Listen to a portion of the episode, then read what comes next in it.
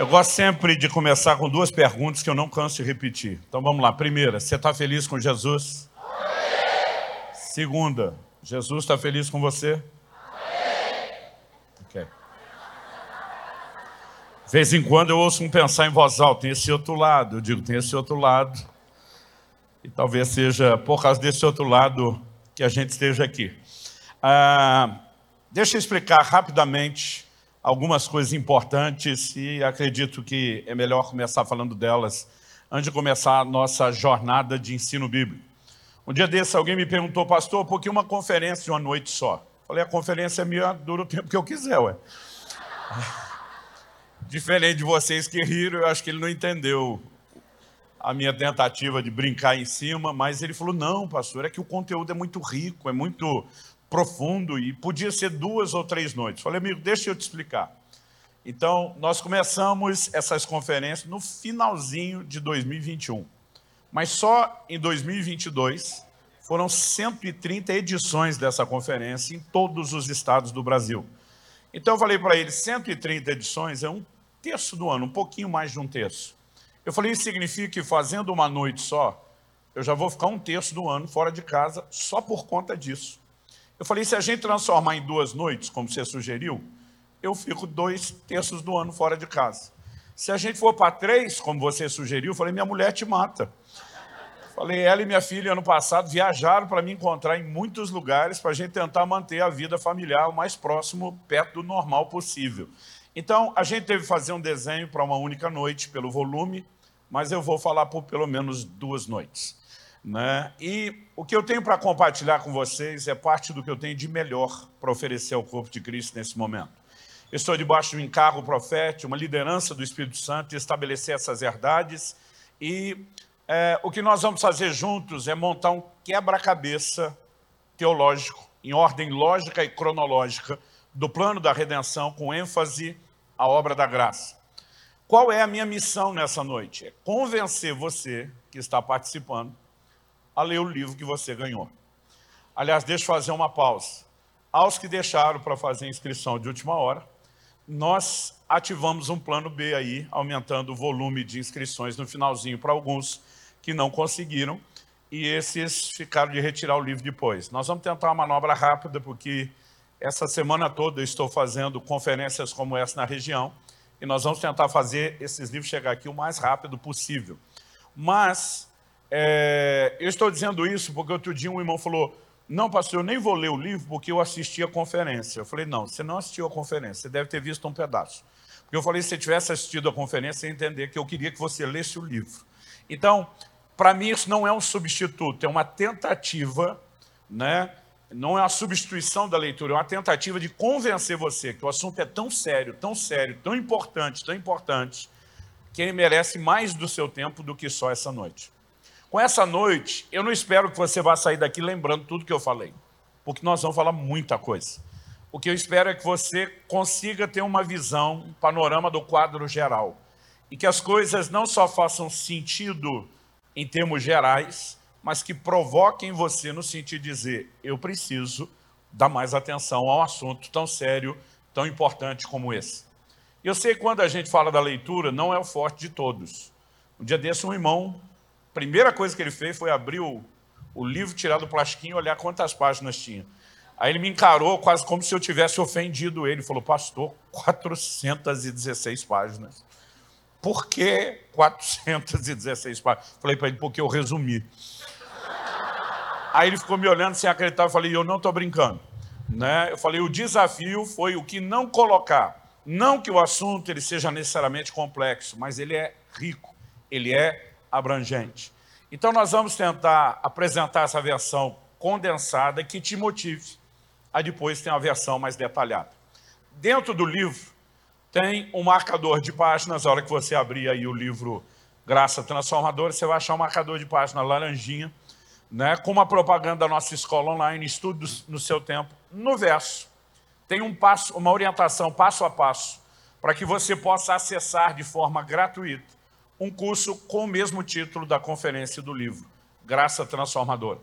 Cada um dos 20 capítulos do livro se transformou numa aula, né? então não precisa gastar a bateria do seu celular gravando o que eu vou falar, porque nesse curso você tem nessas videoaulas mais de 10 horas de ensino gravado, tratando a respeito dessas coisas, serão resumidas nas duas horas aqui.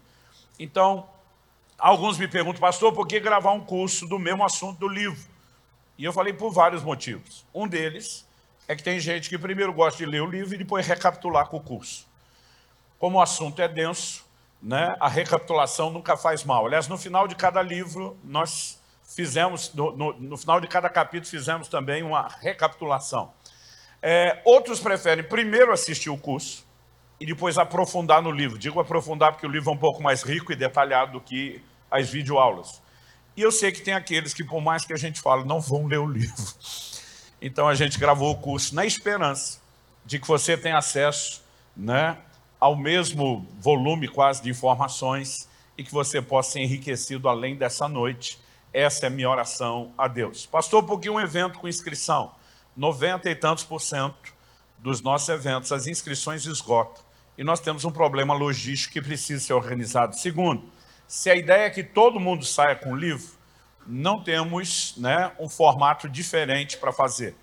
Agora, só para que você saiba, né, a nossa intenção não é comercial. A editora Vida, que publicou esse livro, do Graça Transformadora, colocou como preço de capa nele R$ 69,90, só o da Graça.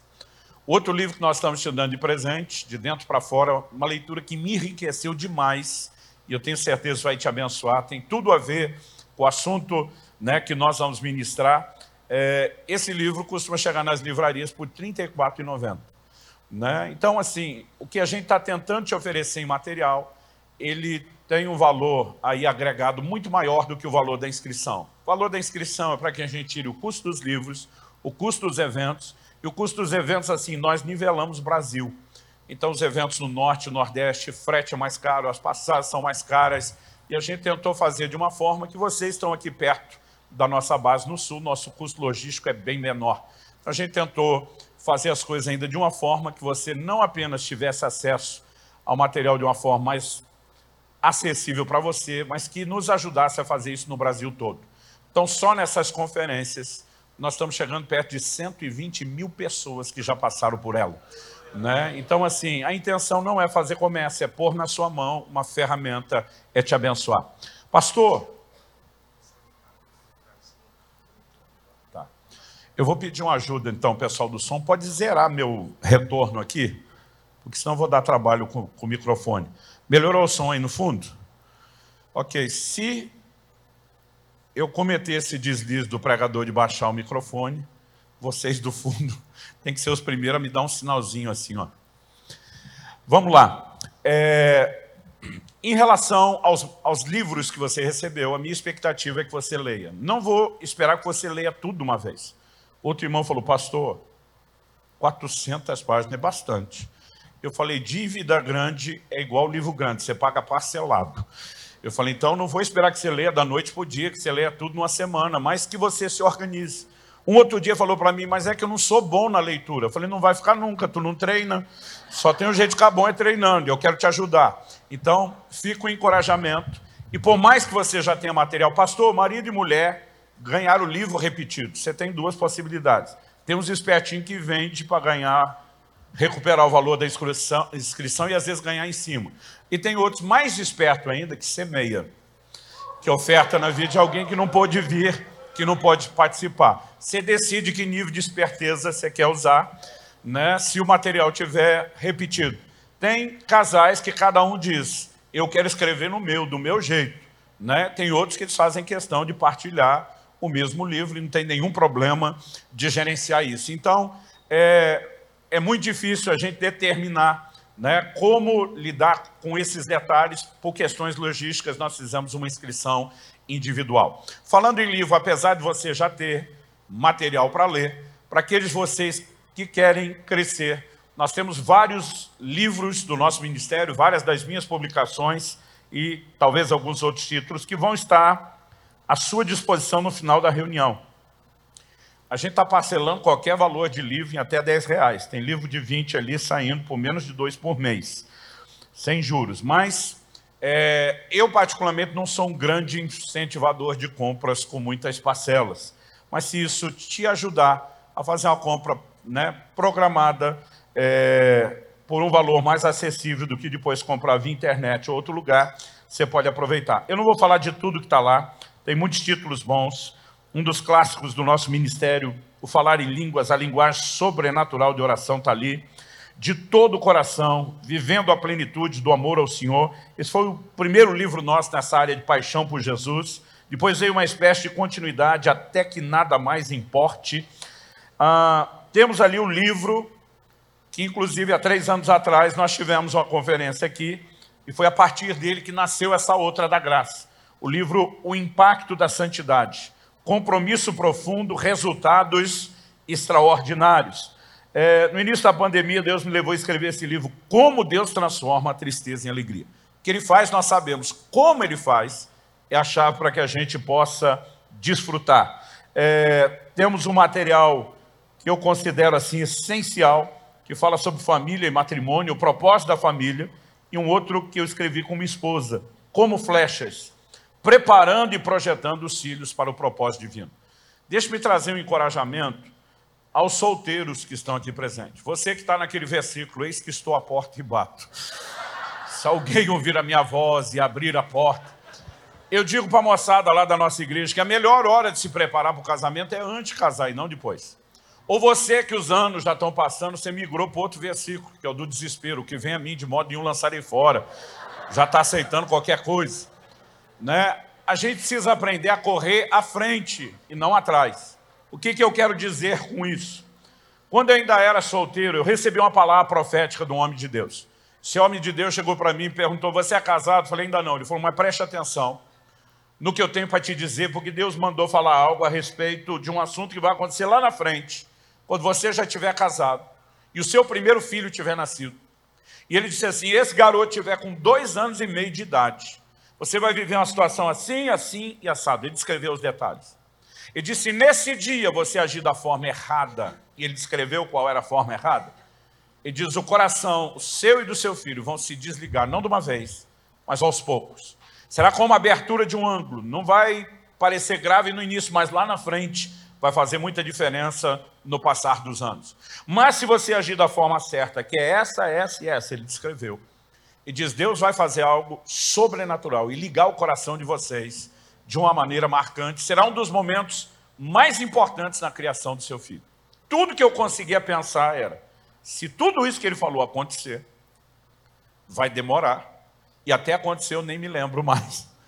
A hora que eu pensei isso, o homem de Deus replicou como se estivesse ouvindo. E diz, o Espírito Santo te fará lembrar o que eu estou dizendo no dia que acontecer. Um ano depois da palavra, eu me casei. Dois anos e meio depois do casamento, meu filho Israel nasceu. Já faziam três anos e meio. Quando ele tinha dois anos e meio de idade, ou seja, seis anos depois, aconteceu exatamente aquilo que havia sido predito né, pelo homem de Deus. Mas não só aconteceu, eu lembrei. E não foi uma lembrança assim qualquer. Foi como se assistisse um filme, aquele cara na minha frente, né? numa manifestação do Espírito que eu chamo de palavra de sabedoria, uma revelação seguida de conselho. E na hora que eu assisti aquele filme na minha frente, eu vi que não só estava acontecendo o que foi dito, mas estava fazendo justamente a coisa errada. E deu tempo de arrumar. Meu filho hoje vai completar 25 anos, é pai de dois filhos, né? e, aliás, a a menina dele já está com a idade que ele estava na ocasião. Eu olho para trás hoje, eu posso testemunhar, foi um dos momentos mais significativos na criação do meu filho. O que isso me fez pensar? Se antes de eu casar, Deus já está preocupado em me comunicar e me fazer entender o que é que eu tenho que saber para lidar com os problemas que vão surgir lá na frente, por que é que a gente primeiro espera os problemas surgirem, para depois descobrir que a gente não sabe lidar com eles, para depois descobrir que porque não sabemos lidar, vamos errar, e até correr atrás e aprender a arrumar, nem sempre conseguimos arrumar tudo. Nós pagamos um preço caro e desnecessário. A mentalidade que eu passei a desenvolver a partir dessa palavra foi, nós podemos nos preparar antes dos desafios chegarem. Um dia eu convidei uma pessoa a participar de um curso de casais e ele falou, não, não estou com nenhum problema. Eu falei, eu queria garantir que continuasse assim. Então, na cabeça dele, eu tenho que estar com um problema para aprender a fazer algo funcionar. Nós não fazemos isso em nenhuma outra área da vida. mas de alguma forma nós achamos que no reino de Deus, nas coisas espirituais, se a gente só orar quando estiver difícil, está bom. Né? Tem situações que Deus não quer que você tenha nenhum problema para ter que orar depois. E a melhor forma de prevenir isso é por meio do entendimento. Provérbios 18, 15 diz que nós temos que procurar o conhecimento, buscar o saber. Não é ele que corre atrás de você, você corre atrás dele. Então, especificamente em relação a esses dois materiais de família, fica o meu encorajamento. Agora, nós temos ali a minha publicação mais recente, que para mim nesse momento é uma mensagem importantíssima. Quero agradecer publicamente o amigo pastor Domingos, que fez uma recomendação para o livro A Cultura do Jejum. É um assunto que Deus tem nos levado a falar bastante. No finalzinho vou gastar uns minutinhos fazendo a relação dessa prática com o entendimento das verdades que eu vou ensinar hoje. E eu sei que não dá para todo mundo, mas se você tiver que fazer uma escolha só, a minha recomendação é essa. E eu não vou falar de tudo, está lá. Se você achar que tem liberdade para isso, só se você realmente acreditar nisso, fala para o vizinho aí do lado, deixa Deus te usar, vaso, me dá um livro desse de presente. Vai que cola. Às vezes funciona. Bem de vez em quando, mas às vezes funciona. Abra sua Bíblia no Evangelho de João, no capítulo 8. Evangelho de João, capítulo 8. E nós vamos ler a partir do verso 2 até o verso 11. João 8, de 2 a 11. Eu vou ler na nova Almeida atualizada, mas qualquer que seja a sua versão, acompanhe comigo. O texto sagrado diz assim: De madrugada, voltou novamente para o templo, e todo o povo se reuniu em volta dele. E Jesus, assentado, os ensinava. Então os escribas e fariseus trouxeram à presença dele uma mulher surpreendida em adultério. E fazendo-a ficar em pé no meio de todos, disseram a Jesus, mestre, essa mulher foi surpreendida em flagrante adultério. Na lei, Moisés nos ordenou que tais mulheres sejam apedrejadas. E o Senhor, o que tem a dizer? Eles diziam isso tentando para terem de que o acusar. Mas Jesus, inclinando-se, escrevia na terra com o dedo. Como eles insistiam na pergunta, Jesus se levantou e lhes disse, quem de vocês estiver sem pecado, seja o primeiro a tirar uma pedra nela. Inclinando-se novamente, continuou a escrever no chão. Mas eles, ouvindo essa resposta, foram saindo um por um, a começar pelos mais velhos até os últimos, ficando só Jesus e a mulher em pé diante dele. Levantando-se, Jesus perguntou a ela, mulher, onde estão eles? Ninguém condenou você. Ela respondeu, ninguém, senhor. Então Jesus disse, também eu não a condeno. Vá e não peque mais. Como eu disse antes, nós vamos montar um quebra-cabeça teológico, em ordem lógica e cronológica do plano da redenção. E como nós vamos percorrer a Bíblia toda, se esse texto não fosse lido não fosse usado hoje, honestamente, ele não faria muita falta na construção do raciocínio bíblico que será apresentado. Mas por que eu decidi começar por esse texto? Porque no final, quando terminamos, nenhum outro texto tem a capacidade de nos ajudar a condensar tanto esse volume de informações como esse. E como que ensina, eu me preocupo que você possa sair daqui hoje com um recurso didático que te ajude a resumir. Então, se alguém perguntar o que é que subirá, falou aquele tempo todo lá, você pode dizer, olha, em cima de João, capítulo 8, ele nos deu três alicerces em cima dos quais foram construídos todo o raciocínio e a exposição. E nós vamos usar isso tudo na roupagem do texto. Ou seja, a maior utilidade do texto será no final e não necessariamente no começo. Porque à medida que nós vamos relacionando essas coisas com o texto, lá na frente, nós vamos conseguir simplesmente resumir esse volume de informações que será apresentado. Então, dito isso, eu queria chamar a sua atenção para o fato de que quando trouxeram ao Senhor Jesus essa mulher que foi flagrada em adultério, eles fizeram um comentário, e o comentário vem seguido de uma pergunta que no mínimo merece a classificação de surpreendente. Verso 5, eles dizem, na lei, Moisés nos ordenou que tais pessoas sejam apedrejadas. A lei de Moisés não era apenas a Bíblia daquele povo. Não era apenas a palavra que Deus, por meio do seu servo, havia comunicado. ela também era a constituição que regia aquela nação. Na perspectiva espiritual, adultério era pecado. Mas na perspectiva natural, era crime. Porque havia um código de leis que não só estabeleceu a proibição do adultério, mas definiu qual seria a sua punição. Então, a lei de Moisés não tinha só a perspectiva espiritual, ela também tinha aquela perspectiva de leis civis, de constituição da nação. E, como tal, o adultério era um crime passível de uma punição prevista no Código Penal, apedrejamento. Então, a observação vem com a pergunta, e o senhor, o que é que tem a dizer? Por que, que eu digo que a pergunta é no mínimo surpreendente? Porque alguém perguntaria a Jesus se ele tinha uma opinião diferente, divergente da lei de Moisés. A lei de Moisés não era apenas a ideia que esse grande líder teve, era uma revelação recebida da parte de Deus e comunicada ao povo de Deus. Então não era só a Constituição. Se fosse, já merecia respeito, mas era a Bíblia da época. E aí pergunto a Jesus, o senhor tem algo diferente a dizer? Por que fizeram essa pergunta? Ah, pastor Luciano, o verso 6 diz que eles diziam isso tentando, para terem de que o acusar. Ok, isso explica a motivação da pergunta. Mas não explica a lógica de por que a pergunta foi feita. Então eles queriam tentar Jesus publicamente, incriminá-lo diante de testemunhas. Mas por que fariam uma pergunta como essa a Jesus? Essa pergunta, esse questionamento que estamos fazendo, é importante, merece atenção. Mas antes de mexer nisso, vale observar que Nosso Senhor, de maneira muito sábia, ele escrevia no chão, ele apenas levanta e ele fala algo que não estava na lei de Moisés. Aquele dentre vocês que tiver sem pecado, isso não era uma exigência da lei, que atire a primeira pedra, comece a execução. Então ele não falou contra, mas estabeleceu um critério que não havia sido previsto na lei. E quando nosso Senhor comunica essas palavras, de alguma forma elas tiveram o poder de fritar a consciência dos seus ouvintes.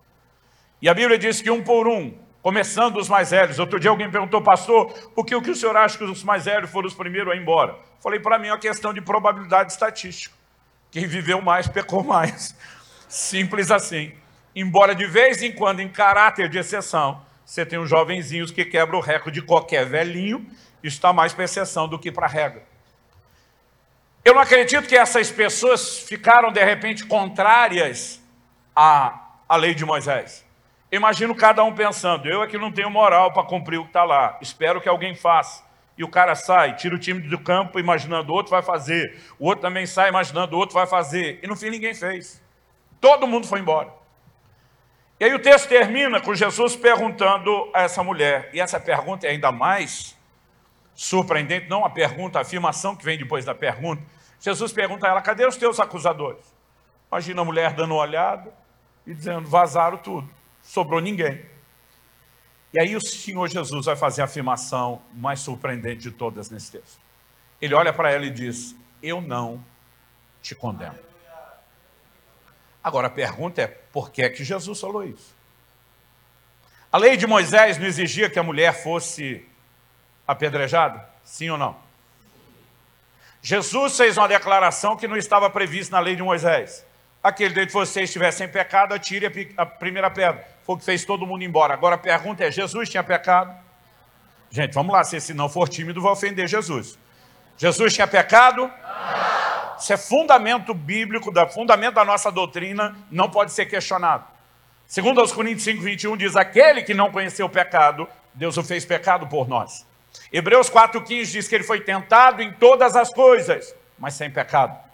Romanos 8,3 diz que Deus enviou seu Filho em semelhança de carne pecaminosa. Ele vem com um corpo parecido com o meu e o seu, mas não tem a natureza pecaminosa que o meu e o seu carrega.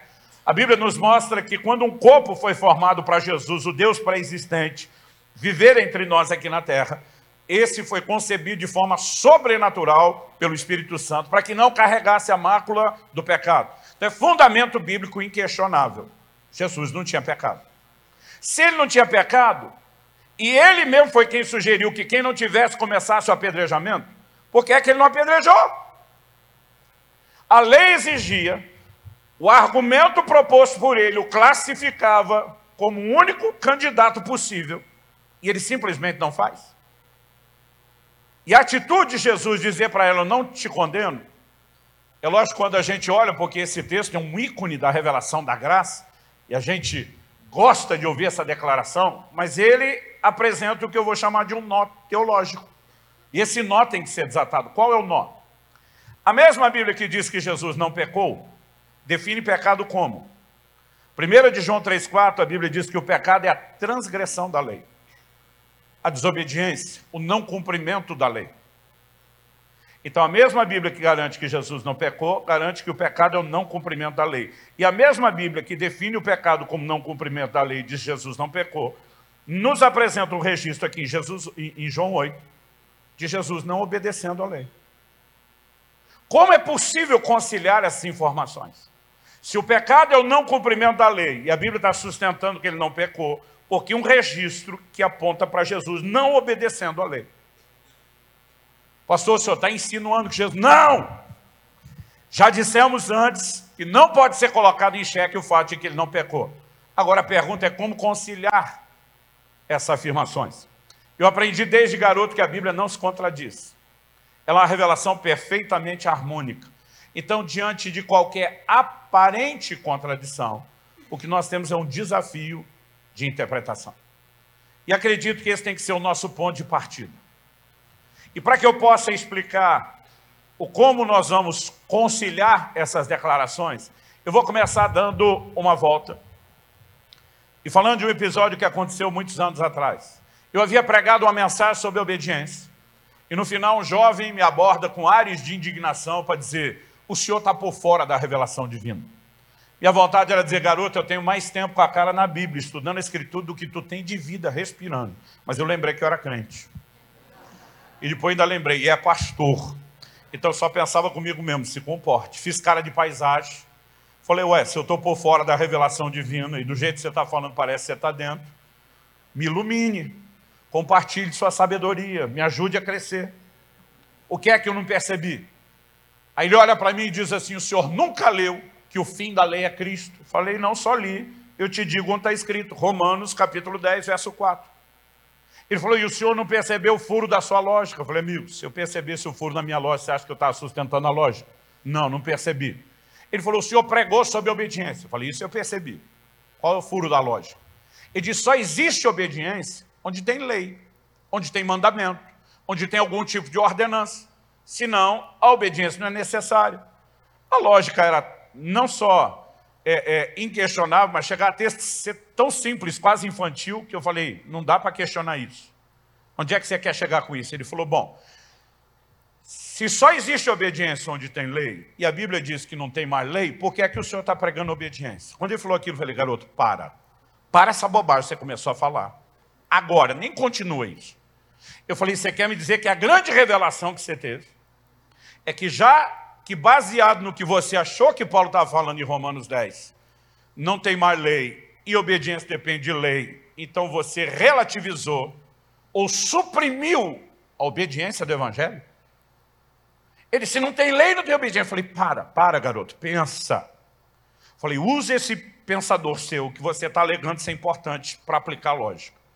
Eu falei, você não acha que o Paulo, que tinha uma mente mais brilhante do que a minha, a sua junto, e ainda escrevia pelo Espírito Santo, você não acha que Paulo sabia que só tem obediência onde tem lei? É, falei, não foi o próprio Paulo que falou de obediência. Eu falei, 90% dos textos que fundamentaram minha mensagem de obediência são de Paulo. Eu falei, não é justamente essa lógica que você está apresentando de que só tem obediência onde tem lei, que deveria levar você a entender que então Paulo não está insinuando o que você achou que entendeu, que não tem mais lei. Eu falei, Paulo explica em 1 Coríntios 9, 21, não estando sem lei, mas debaixo da lei de Cristo.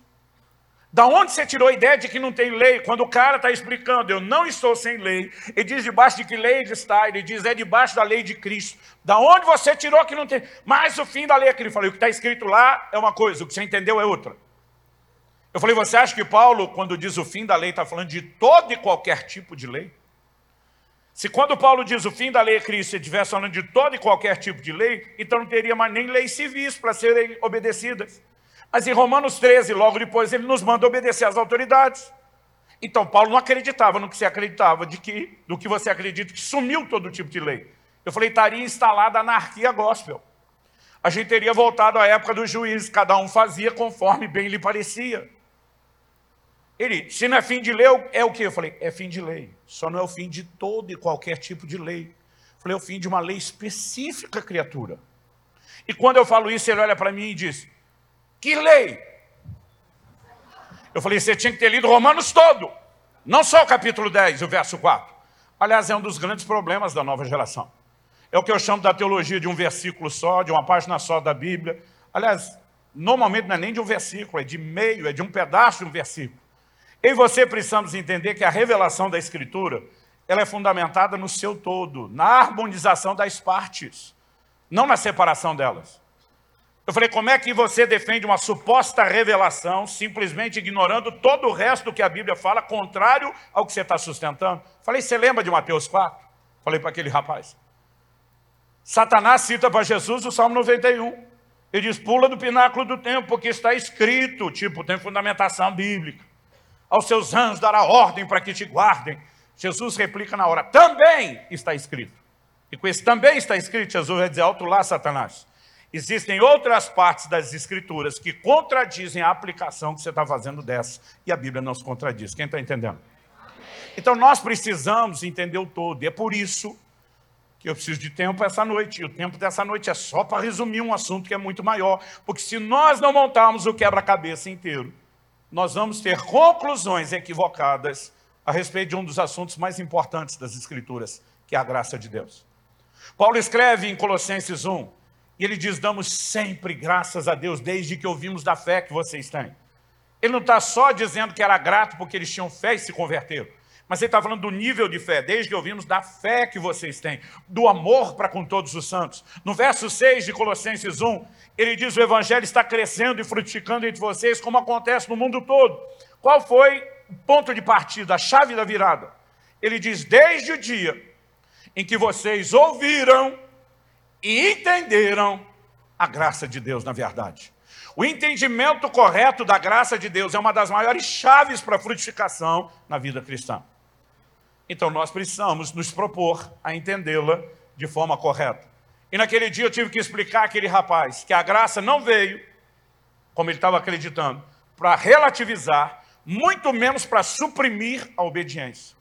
O que eu quero te provar hoje à noite pela Escritura é que a graça veio justamente para nos capacitar para a obediência não para relativizá-la, muito menos para suprimi-la, mas ela é a maior força capacitadora que Deus proviu para que eu e você possamos andar em obediência.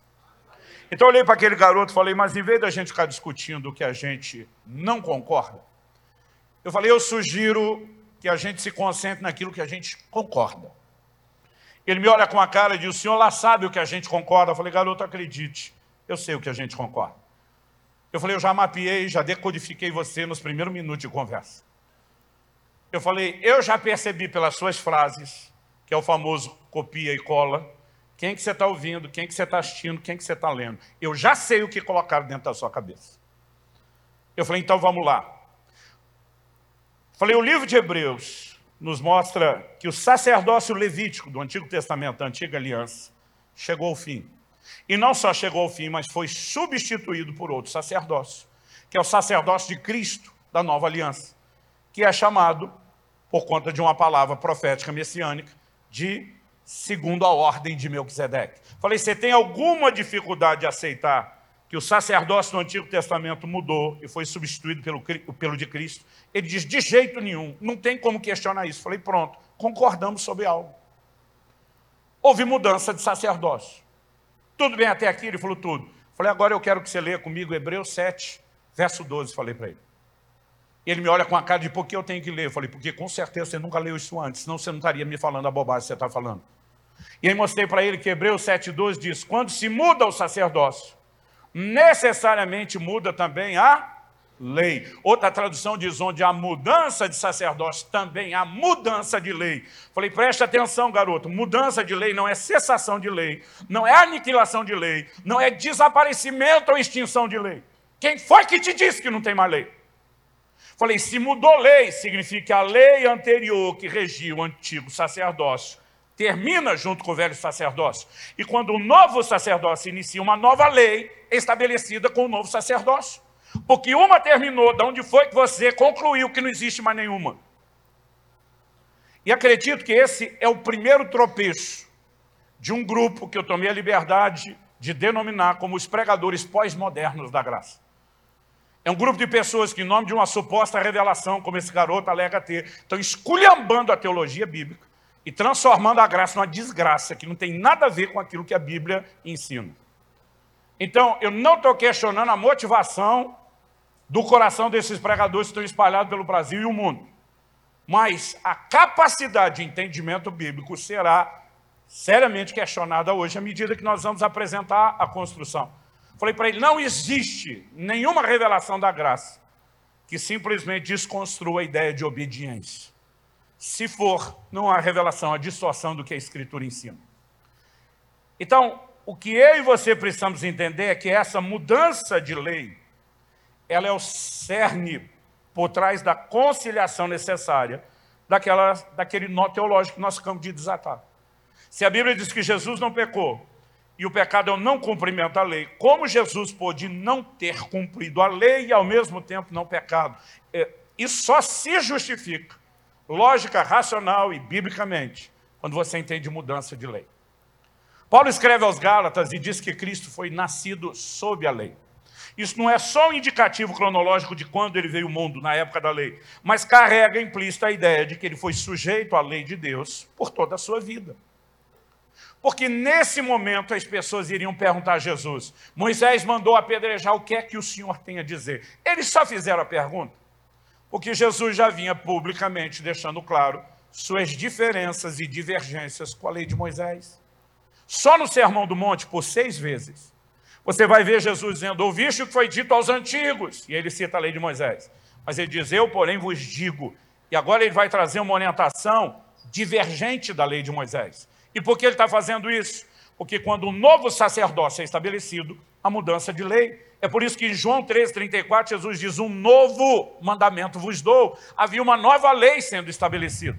E a partir do momento que a velha lei foi extinta, Jesus olha para aquela lei extinta e diz, não devo mais obediência a ela. Enquanto ela esteve em vigor, eu me submeti a ela. A partir do momento que a mudança de sacerdócio e a antiga lei cessa, Jesus está olhando para uma lei cujo prazo de validade expirou, e ele simplesmente diz, não há mais necessidade de obedecer o que não está em vigor.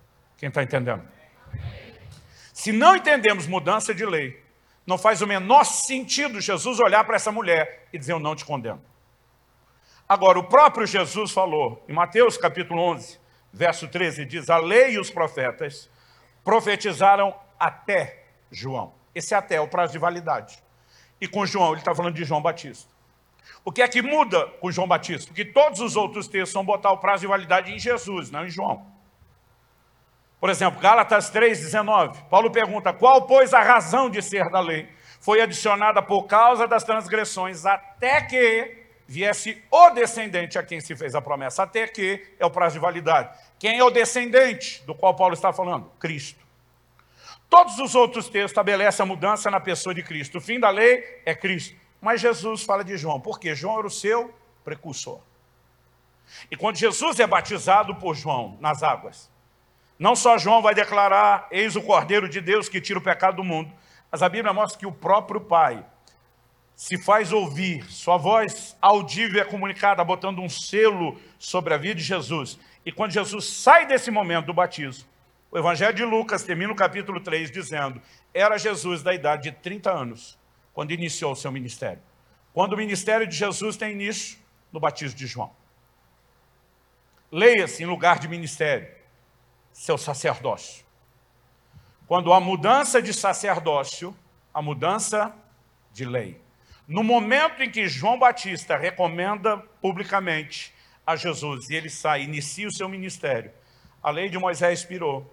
Jesus começa a ensinar de forma divergente a ela e ele simplesmente não está mais preso ao chamado Código Civil, a Constituição anterior. O Novo Testamento é muito rico em detalhes sobre essa mudança de lei. Eu não quero ser exaustivo, eu não quero gastar né, todo o nosso tempo detalhando isso, mas eu quero te mostrar que é um volume grande de informações. Então, Hebreus 8, 13, por exemplo, quando está falando de velha e nova aliança, ele diz assim, quando ele diz nova, torna antiquada a primeira.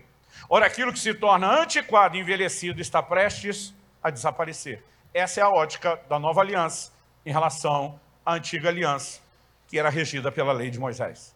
Em Hebreus, no capítulo 9, nos versículos 9 e 10, falando dos ritos cerimoniais da lei, o escritor diz assim, ora, é isso uma parábola para a época presente, na qual se oferecem tanto dons quanto sacrifícios, embora estes, no tocante à consciência, sejam ineficazes para aperfeiçoar aquele que presta culto.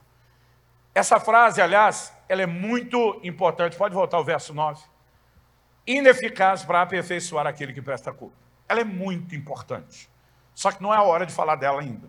Então, o que eu vou pedir para você Abra uma gavetinha aí na sua mente, no seu imaginário, e guarde essa frase. Para te ajudar a lembrar dela, vamos repetir? Diga comigo, ineficazes, ineficazes. Para, aperfeiçoar para aperfeiçoar aquele que presta culto. Agora, só mais uma vez, como se você tivesse jantado. Vamos lá, ineficazes, ineficazes. Para, aperfeiçoar para aperfeiçoar aquele que presta culto. Bota ela na gavetinha, fecha, não tranca, que daqui a pouco nós vamos abrir a gaveta. Depois de apresentar que os ritos cerimoniais da lei são uma alegoria, uma parábola para a época presente, ele entra no verso 10, deixando claro a ótica e a perspectiva do Novo Testamento sobre a lei de Moisés. Pois não passam de ordenanças da carne, baseadas somente em comidas, bebidas e diversas abluções. Abluções eram banhos, ritos de purificação. Ele diz assim, impostos até o tempo oportuno de reforma. Ou seja, a lei de Moisés é tratada como ordenanças da carne, baseada em ritos cerimoniais de comida, bebida, ritos de purificação. Todos eles, a Bíblia diz, foram estabelecidos só ao tempo oportuno da reforma. Ou seja, chegaria a hora onde Deus reformaria a própria lei que ele deu. Então, a lei de Moisés tinha prazo de validade. Ela tinha caráter transitório, caráter temporário. Quem está entendendo, diga amém. Outro dia alguém me perguntou, falou, pastor, eu acho meio perigoso eu falar que a lei tinha prazo de validade. Ele olha para mim e falou, o senhor acompanhou um tempo atrás aquela celeuma que nós tivemos aí na internet, no meio cristão, discutindo se a palavra de Deus deveria ou não ser atualizada. Falei, acho que até quem não é crente acompanhou, de tanto que o negócio ferveu. Ele falou, aliás, falando nisso, o que é que o senhor tem a dizer a respeito? Falei, não muito. Ele falou, o senhor se incomodaria de me dar a sua opinião do não muito? Eu falei, não, não me incomoda. Falei, se houve algum momento na história onde a palavra de Deus passou por um update, um upgrade, uma atualização, foi quando o verbo se fez carne e habitou entre nós.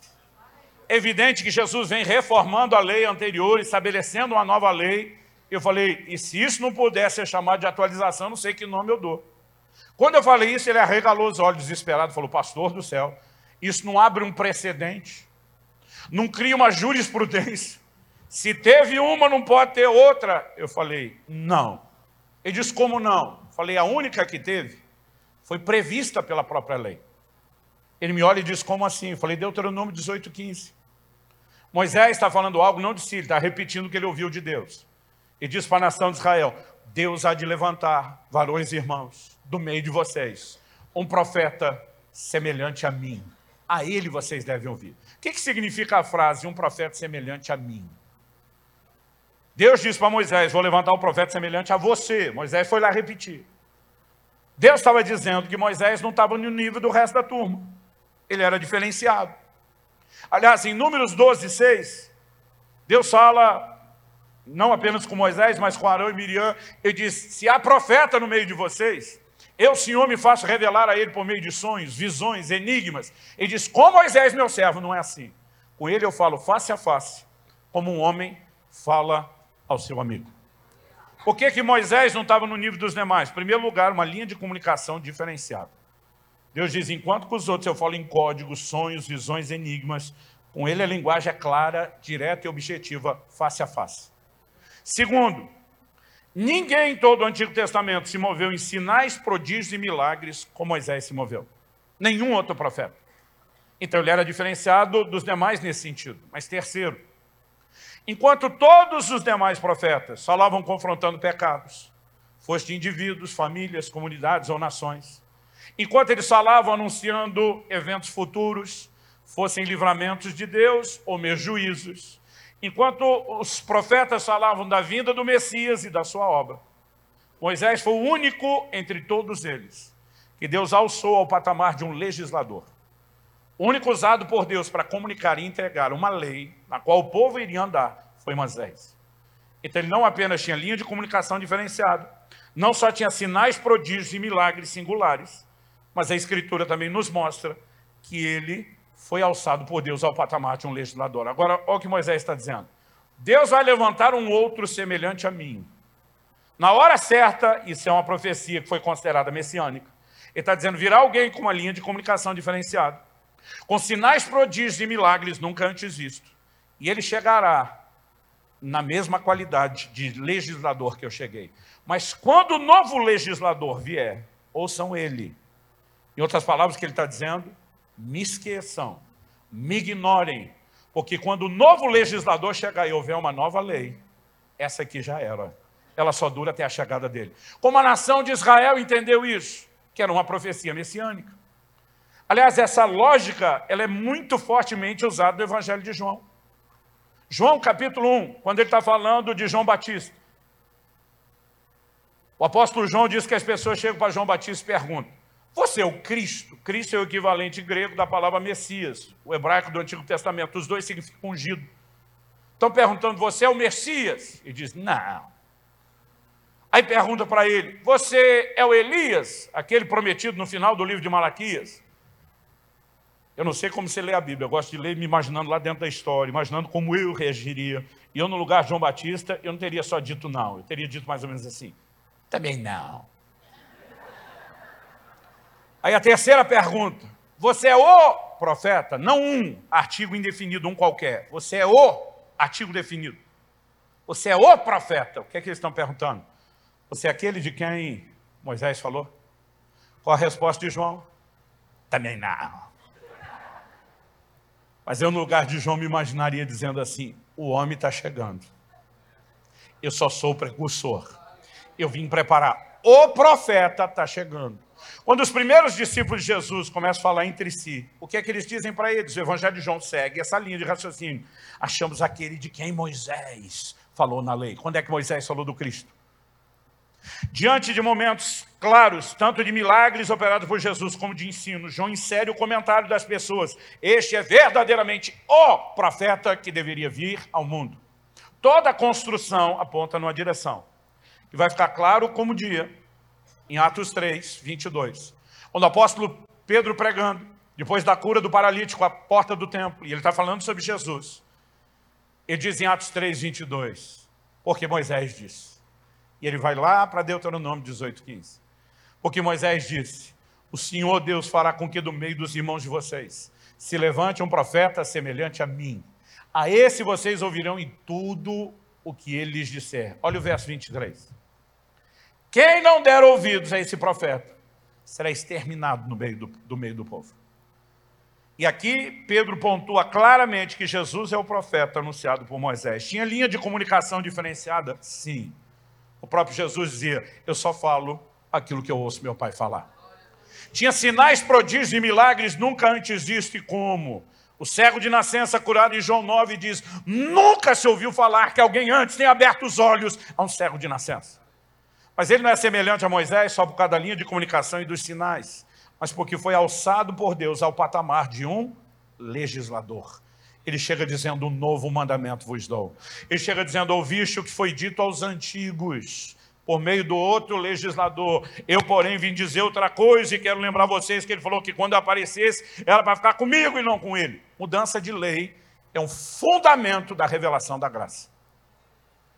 Aí eu falei para essa pessoa, falei, nessa atualização, o que nós vemos é que ela foi prevista por lei. Falei, agora pergunta, quando o novo legislador Jesus chega, ele fala algo parecido com Moisés, que ia ter outro? Não, não só não disse que vai ter outro, como garantiu que não teria, diz, passarão os céus e a terra, mas as minhas palavras não vão passar. O que, é que ele está dizendo? Não tem nenhuma mudança para acontecer. Então joga essa balela de atualização da Bíblia no lixo, porque isso é completamente antibíblico. A única atualização que houve, ela tem um fundamento. E se esse fundamento também não for entendido, a construção daquilo que nós chamamos de teologia vai ficar confuso. E eu acredito que esse é um dos grandes problemas do grupo que eu denominei dos pregadores pós-modernos da graça. Porque esses caras falam da lei de um jeito, como se ela fosse ruim. Os caras batem na lei, falam mal da lei. Na cabeça deles, a lei parece ser o maior vilão da Bíblia depois do Satanás. E a minha dificuldade em concordar com eles é como é que eu posso chamar de ruim aquilo que Deus, na sua palavra, chama de bom. Paulo escreve aos Romanos e também a Timóteo, e nos dois ele diz: a lei é boa. Então, como é que eu vou chamar de ruim aquilo que a própria Escritura chamou de bom? Aliás, se a lei fosse algo ruim, e a Bíblia diz que Deus nos colocou sob o regime da lei, então isso seria uma insinuação de que Deus fez algo ruim. Não foi o menor sentido. O problema de algumas pessoas, para mim, não é só falta de teologia e de conhecimento bíblico. Parece ser falta de uma cinzenta. Porque eles tentam criar uma linha lógica que é contraditória. Como que eu vou chamar de ruim o que Deus chama de bom, o que Ele estabeleceu? Eu estou dizendo que Deus é que não pensou direito. Mas porque eles olham para a lei como algo ruim, eles acreditam que Cristo veio nos libertar da lei. Eu quero te provar pela Bíblia que Cristo não veio nos libertar da lei, ele veio nos libertar do pecado. Há uma diferença abismal, gigantesca entre uma coisa e outra. Mas na cabeça desse povo, mudança de sacerdócio, mudança de lei na cabeça deles é mudança de plano. É como se Deus, no meio do caminho, tivesse mudado de ideia. Pastor, a maioria deles não fala isso de forma aberta. Não, mas fica implícito nas entrelinhas. Porque se ele precisou mudar o plano, ele se arrependeu do plano anterior. Agora, como é possível eu harmonizar essa ideia com o que a Bíblia revela sobre Deus? A Bíblia apresenta um dos atributos básicos, fundamentais de Deus, como sendo a onisciência. A palavra oni significa todo. Ciente é conhecedor, então onisciente é conhecedor de todas as coisas. Deus conhece tudo. Um outro atributo, um desdobramento do primeiro é a presciência. Deus não só conhece tudo, mas ele conhece tudo de antemão, antes de acontecer. Aliás, em 1 de Pedro 1,20, a Bíblia diz que Jesus é o Cordeiro conhecido antes da fundação do mundo. O que é que eu e você precisamos entender? Quando é que o homem foi criado por Deus? Depois da fundação do mundo. Quando é que o homem pecou? Depois de ter sido criado portanto, depois da fundação do mundo.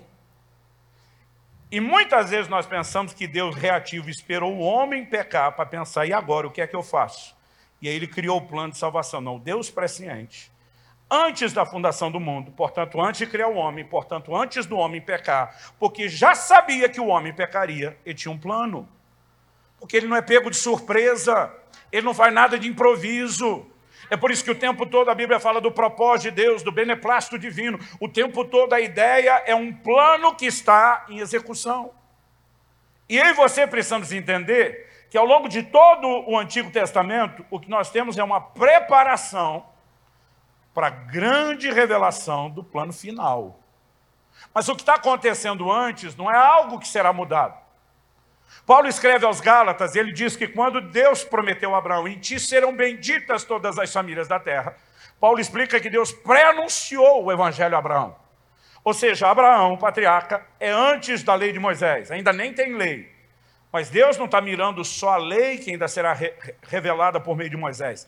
Deus já está de olho lá na frente, depois da mudança de lei, quando o evangelho chegará, quando vai incluir os gentios e não só a linhagem natural de Abraão, porque tudo o que Deus está construindo é parte da mente mais brilhante que eu e você jamais poderíamos compreender entender. E ele tem um plano que ele está sendo revelado e planejado aos poucos. Quando chega o Novo Testamento, Paulo vai dizer que Cristo é o segredo que estava oculto, porque Deus não deixou claro desde o início o que ele estava fazendo, mas ele deixou rastros de todo o plano, para que quando tudo acontecesse, a surpresa se revelasse, todo mundo soubesse, ele planejou isso desde o início. Então o que nós temos não é, na mudança de lei, uma mudança de plano. O que nós temos é justamente o cumprimento do plano. Dá para entender a diferença? Então deixa eu tentar provar isso para você. Porque a lei de Moisés tinha prazo de validade. Porque ela tinha caráter profético. Pastor, defina caráter profético. Já citamos Mateus 11, verso 13, que Jesus diz a lei e os profetas profetizaram até João. Olha só, os profetas profetizaram, a lei profetizava. A lei tinha caráter profético. Mas em Mateus 5,17, Jesus fala algo no Sermão do Monte, que honestamente eu acho que a maioria dos crentes não entende. Eu tive dificuldade com isso por muito tempo. Jesus diz assim: não pensem que eu vim revogar a lei ou os profetas. Ele diz: não vim para revogar, mas para cumprir. Eu, desde adolescente, quando eu lia cumprir, eu pensava cumprir, obedecer. E aí, para mim, a confusão era lógica, mas peraí. Não pensem que eu vim revogar a lei. Se ele não veio revogar, ainda veio para cumprir, obedecer, ele veio garantir a continuidade. Só que tudo que nós construímos até agora mostra que ele não veio garantir a continuidade. Mas eu lendo esse texto, eu pensava, o texto está dizendo isso. Mas eu pensava, sou só um garoto que ainda não entende tudo.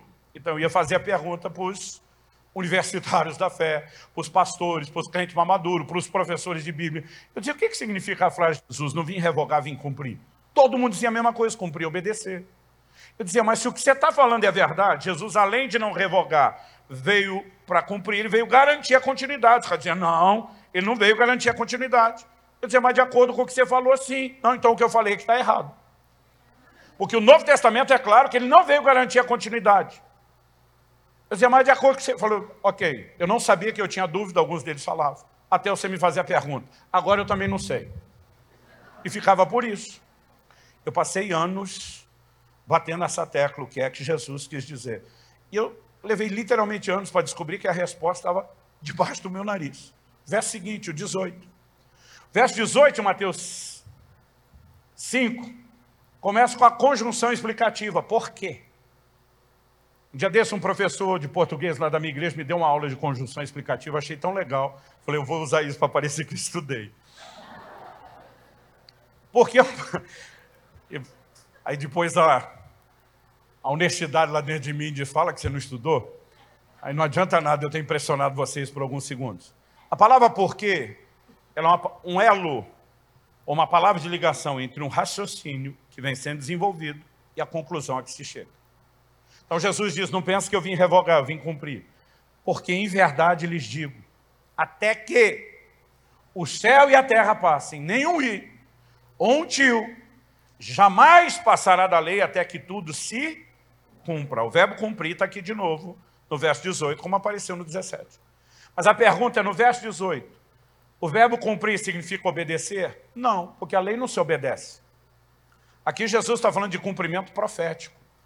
Ele está dizendo, nada da lei vai embora, nada passa sem que primeiro se cumpra. Ou seja, ela só pode ser descartada e mudada depois que tiver cumprimento cumprimento profético. Quando você entende isso, aí você vai compreender Jesus dizendo, quando eu digo, ouviste o que foi dito aos antigos, eu porém vos digo, Jesus está dizendo, eu não vim meter o pé na lei. Eu não vim descartar o que está aqui, porque não é mudança de plano. Jesus está dizendo, eu vim cumprir o que toda a lei fala a meu respeito. Em João 5,39, ele explica para os judeus os seus dias, examinais as escrituras, porque julgais ter nelas a vida eterna, e são elas que testificam a respeito de mim. Na teologia nós chamamos isso de convergência bíblica, tudo aponta na direção da pessoa e da obra de Cristo. Mas como a lei fazia isso? Não era de forma clara, escancarada.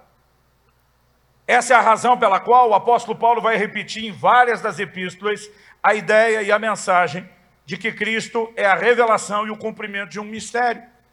Olha o que, que ele diz. Romanos 16, versos 25 e 26, ele diz, ora, ao Deus que é poderoso para confirmar vocês segundo o meu evangelho e a pregação de Jesus Cristo, conforme a revelação do mistério, guardado em silêncio desde os tempos eternos, e que agora tornou-se manifesto e foi dado a conhecer por meio das escrituras proféticas, segundo o mandamento do Deus eterno, para a obediência da fé entre todas as nações. Aliás, Paulo abre a epístola aos romanos, o maior tratado de fé, justificação e graça da Bíblia. Ele abre nos primeiros versículos e termina nos últimos versículos falando da obediência da fé. Não há como relativizar a obediência. Mas ele está dizendo que aquilo que Deus guardou em tempo, desde os tempos eternos, em silêncio, manteve oculto.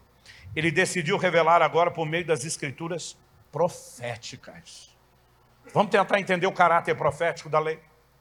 Em Hebreus, no capítulo 10, no verso 1, a Bíblia diz que a lei não tem a imagem exata das coisas, e sim a sombra dos bens vindouros. O que, que significa isso? Não ter a imagem exata, mas sim a sombra.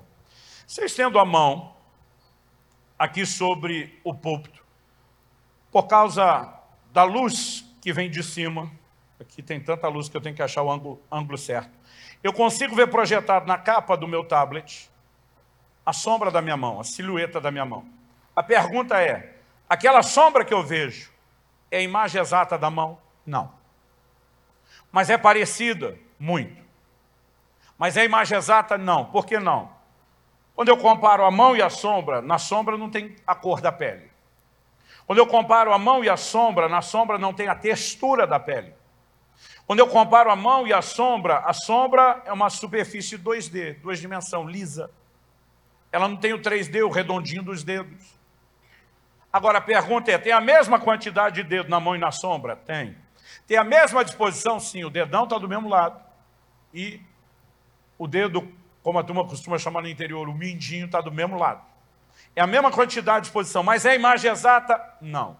O que é que a Bíblia está dizendo? Que a lei nunca foi a imagem exata. O que ela era era uma sombra. O que é que projetava a sombra? Sombra de bens vindouros. Tudo aquilo que se concretizaria em Cristo, na nova aliança, no futuro, projetava do futuro para o passado sombras. Deixa eu tentar explicar melhor isso. Quando eu comparo a minha mão e a sombra que ela projeta, eu consigo conectar as duas coisas imediatamente. Por quê? Primeiro porque os dois estão no meu campo de visão, tanto a mão quanto a sombra.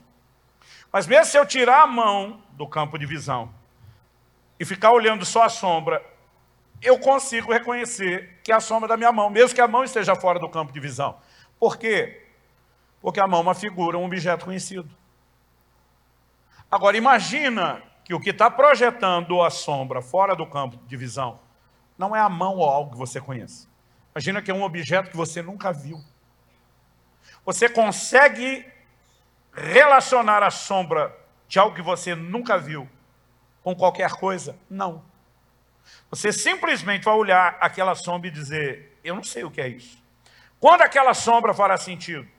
Quando aquilo que é projeto está fora do campo de visão, entra no seu campo de visão e você vê com clareza o formato daquilo, você vê a semelhança do que ele projeta, aí você vai dizer, era isso projetando a sombra.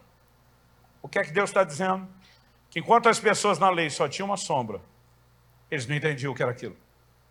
Mas quando eu entrasse no campo de visão deles, a concretização do que a projetava, eles iam olhar e dizer, era isso que projetava a sombra. Durante esse tempo, eles não estão entendendo nada, mas a sombra é uma codificação profética, preparada pela mente mais sábia e extraordinária que o universo jamais vai entender, para ser entendida na hora certa. Por que, que ela foi preparada para ser entendida depois? Para que quando ela fosse entendida no tempo certo, ninguém achasse que foi improviso, todo mundo entendesse ele planejou isso com todos os detalhes desde o início. Então Jesus está dizendo, eu não vim revogar, não vim meter o pé na lei, eu vim cumprir. Não é mudança de plano, é o cumprimento do plano. Isso faz toda a diferença. Então vamos entender isso um pouquinho melhor. João capítulo 3, verso 14. Jesus diz assim, assim como Moisés levantou a serpente no deserto, importa que o Filho do Homem seja levantado. Jesus está falando da sua crucificação. E mesmo enquanto ele fala, a crucificação ainda é evento futuro, vindouro, não tinha acontecido. Mas ele relaciona isso com um único evento do Antigo Testamento, Números 21. O episódio das serpentes abrasadoras. Vou falar de novo o que eu falei antes. Eu não sei como você lê a Bíblia, eu gosto de ler me imaginando lá dentro da história. Eu gosto de imaginar o cenário, eu gosto de imaginar o temperamento das pessoas, gosto de imaginar como eu reagiria. E a Bíblia diz que para aquela geração que sai do Egito, perambulando no deserto, rumo a Canaã, a terra prometida, tem um momento onde no deserto eles lidam com uma infestação de serpentes, são chamadas de serpentes abrasadoras. Está nos primeiros versículos de Números 21. Porque as serpentes eram chamadas abrasadoras. Abrasar significa queimar. Significa que o povo, quando era picado, além do fato de que, como consequência, morreria do veneno, havia muito sofrimento e angústia antes da morte. Aquilo está assustando todo mundo, não só pelo volume de gente que está morrendo, mas pelas circunstâncias e o sofrimento em que acontece. O povo vai e clama a Moisés, Moisés clama a Deus, Deus diz, Moisés, eu tenho a solução. Levanta uma serpente de bronze numa haste de metal. Aí se eu tivesse no lugar de Moisés, eu já imagino o diálogo. De bronze, meu Deus, de bronze, Moisés. Não é de ferro, não é de cobre, não é de prata, não é de ouro. Bronze. Pegou o metal, peguei. E é para levantar numa haste de metal. Qual metal? O metal da haste você escolhe, Moisés. O da serpente escolhi eu. O que importa é o da serpente. O da haste nessa hora não é importante. Ok. Por que levantar no haste, meu Deus? Moisés. O arraial é gigantesco, o acampamento é imenso. De qualquer lugar, longe, distante, quem for picado precisa enxergar a solução. Então ela tem que ser levantada, ela tem que se tornar visível. Por que visível? Porque quem for picado, Moisés, e olhar para a solução que eu estou provendo, ele vai receber um antídoto sobrenatural. E ele não vai morrer do veneno da serpente. Eu, no lugar de Moisés, diria: Uau! Um eita glória.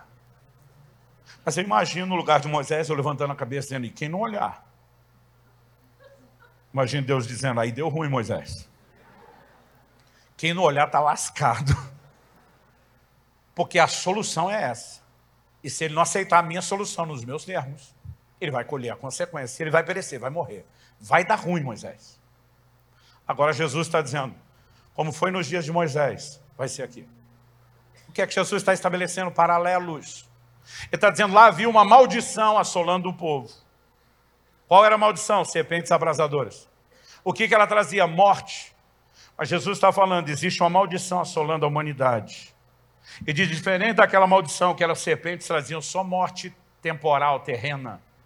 Jesus está falando do pecado que traz morte eterna. E diz lá, uma figura da maldição foi levantada, porque Deus mandou levantar uma serpente, porque era a figura da maldição que os assolava. Aqui, Jesus está dizendo, a figura da maldição que os assola será levantada. Como o pecado é algo subjetivo, abstrato, Deus levantaria a figura de um pecador. E quando as pessoas perguntam por que, que o homem que nunca pecou foi julgado e tratado como um bandido, um criminoso, é porque a figura do pecador precisava ser levantada. Deus está dizendo assim, Jesus está dizendo assim como lá Deus tinha uma solução, aqui ele também tem uma solução. Assim como lá a solução seria levantada, aqui a solução também será levantada. Assim como lá as pessoas tinham que olhar e reconhecer a solução de Deus, aqui não será diferente. É na sequência dessa declaração de João 3,14 que vem João 3,16, o versículo mais conhecido da Bíblia no mundo. Porque Deus amou o mundo de tal maneira que enviou o seu Filho unigênito para que todo aquele que nele crê não pereça, não morra, mas tenha vida eterna, receba o antídoto do pecado. Mas no verso 18 ele diz, mas quem não crê está condenado. Traduzindo, está lascado igual aquele povo que não olhava para a solução. Jesus estabeleceu um claro paralelo. O que ele está dizendo? Que a cruz projetou uma sombra do futuro sobre o passado. Mas quem está lendo esse episódio está vendo a sombra de algo que não entende. Quando é que fará sentido? No momento em que aquilo que a projeta entrasse no campo de visão, eles iam ver todos os paralelos, iam dizer, era isso projetando a sombra, e Deus planejou com detalhes tudo aquilo que ele fez. Quando Jesus vem a público para ser batizado por João Batista, João Batista diz, eis o Cordeiro de Deus que tira o pecado do mundo. Gente, eu tive o privilégio que muitos de vocês não tiveram nascer e crescer num lar cristão.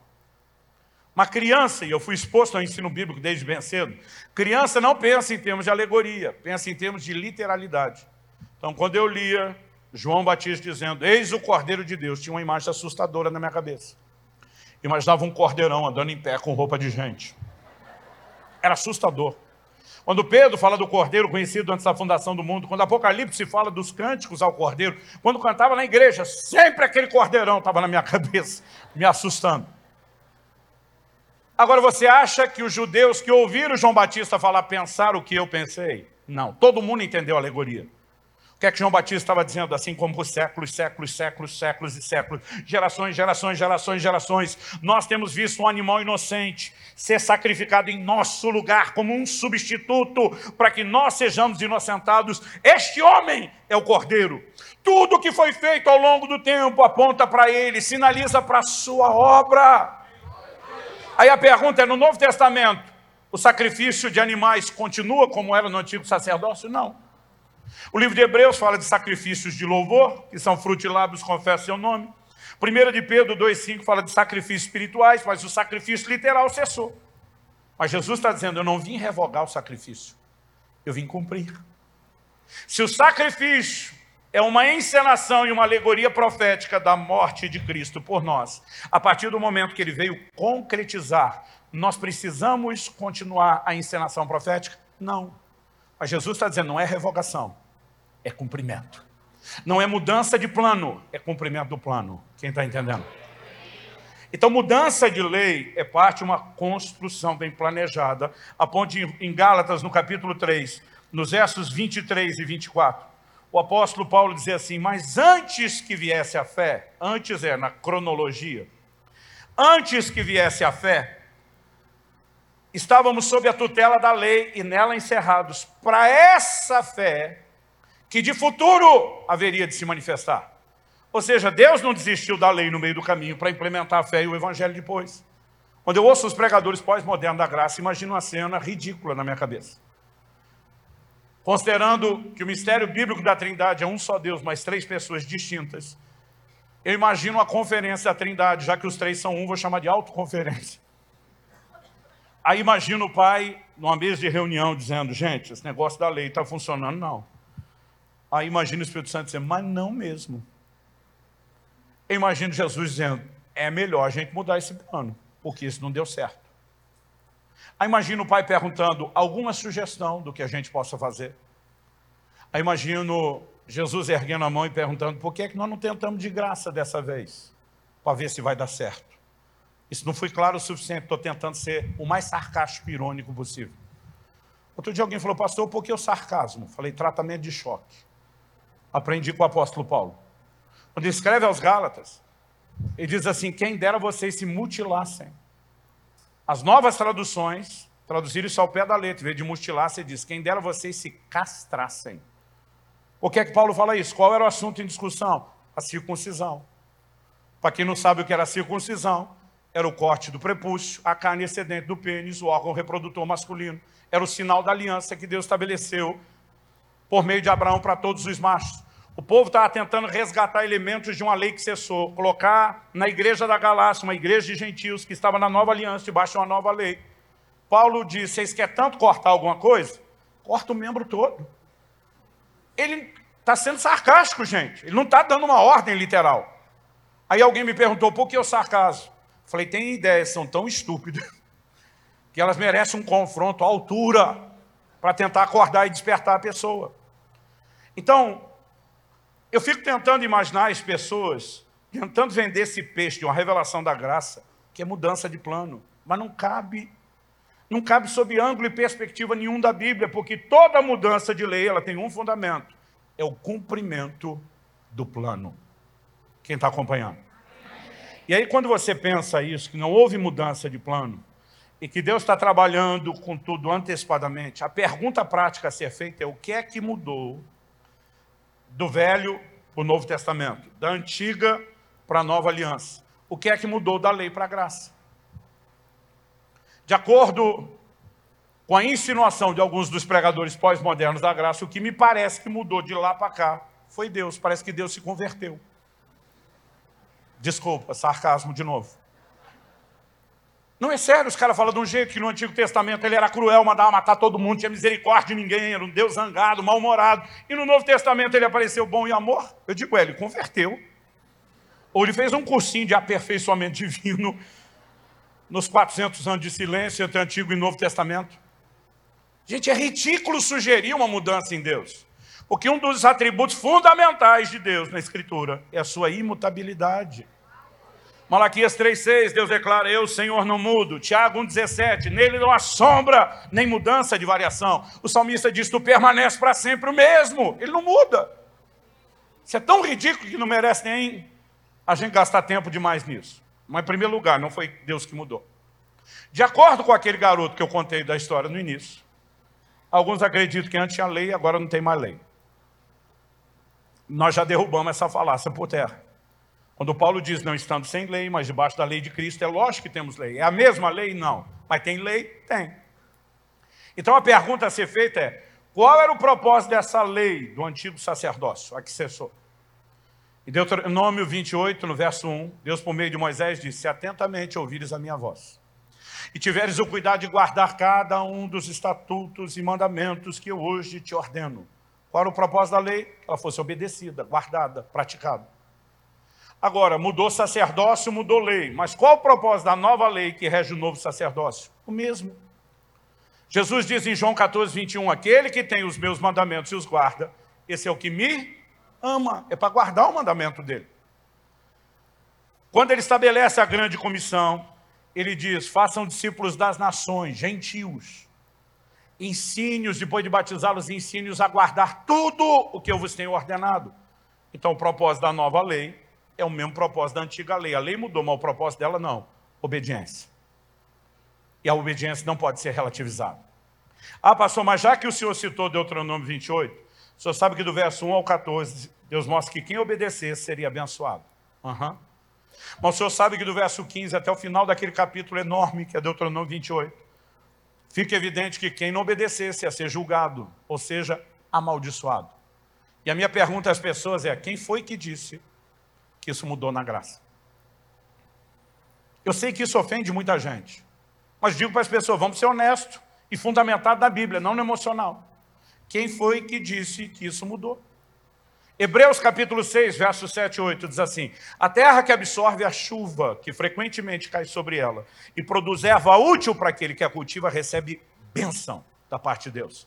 Mas se produz espinhos e abrolhos, perto está da maldição e o seu fim é ser queimado. Bênção e maldição continua. Outro dia um falou para mim, na Gálatas 3 diz que Cristo nos resgatou da maldição da lei. Eu falei, resgatar da maldição não é fazer a maldição deixar de existir. Eu falei, se foi resgatado do pecado, o pecado deixou de existir? Não. Agora, se é resgatado da maldição e a maldição deixou de existir.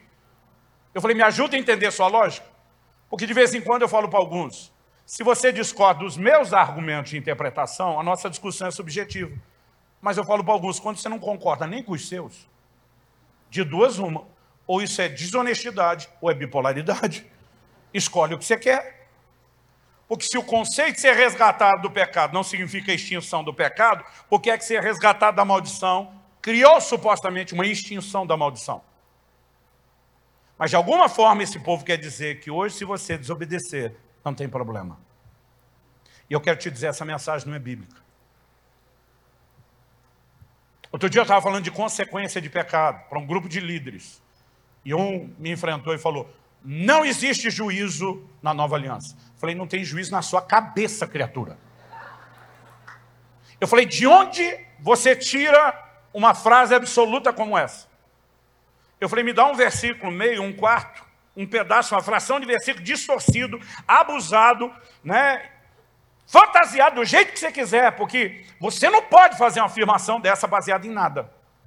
Me dê qualquer coisa que seja que justifique o que você pensa. Aí está lá me olhando mudo, porque não tem. As pessoas deveriam ler a Bíblia e entender que ela determina o que é que a gente crê. Hoje em dia eles estão primeiro escolhendo o que eles querem crer, para depois tentar fazer a Bíblia dizer o que eles resolveram acreditar. Eu falo para essa turma, para cima de Moá, não. Para cima de mim, não. Eu olhei para ele e falei, já que você não consegue pensar em nada, deixa eu ir te dando o contraponto. Falei, pelo jeito, Anani e Safira não sabia dessa sua revelação. Morreram à toa. O duro não é isso. O duro é o cara te olhar com a cara de quem é Anani e Safira. Porque o povo não lê a Bíblia. Mas eles acham que são doutor de Bíblia. E de vez em quando eu tenho paciência. Falei, Atos capítulo 5. Eu falei, mas o problema não é Anani e Safira não saber. Falei, o que me incomoda é Pedro não saber, porque foi Pedro que liberou a palavra. Como é que o apóstolo não tinha essa revelação sua? Porque o mesmo apóstolo escreve lá em 1 de Pedro 4,17 que o juízo começa pela casa de Deus. Como é que não tem juízo na nova aliança, criatura? E ele está lá, quieto, sem responder nada. Eu falei, mas pior do que Ananias, Safira e Pedro não saber para mim é o Espírito Santo não saber. Quando eu falei que o Espírito Santo não sabia, ele como é que é? Eu falei, quem que você acha que matou os caras? Palavra de Pedro, a palavra não mata ninguém. Falei, te desafio, tenta me matar com suas palavras. Vai em frente. Eu não tenho nem um pouquinho de medo das suas palavras. Tenta me matar, você não vai conseguir. Porque a palavra não mata. Agora, quem revelou o pecado para Pedro foi o Espírito Santo. O mesmo Espírito Santo que revelou o pecado orientou Pedro a uma palavra de juízo. E o mesmo Espírito Santo que revelou o pecado e liberou a palavra de juízo, executou a palavra de juízo. Quem matou foi o Espírito Santo. Então, de duas, uma. Ou você está dizendo que o Espírito Santo não tinha a revelação que você tem, ou você está dizendo que ele deliberadamente se rebelou contra o pai e o filho e foi contrário à revelação que existia? Ele continua quieto, não me responde nada. Eu falei, o pior não é Ananias, Safira, Pedro, Espírito Santo não saber, é Jesus não saber da revelação. Porque ele é o mediador da nova aliança. Quando eu falei de Jesus, ele já me olhou com a cara todo ofendido. Eu falei, eu vou te citar um texto bíblico, mas como você não conhece? Porque você não lê a Bíblia.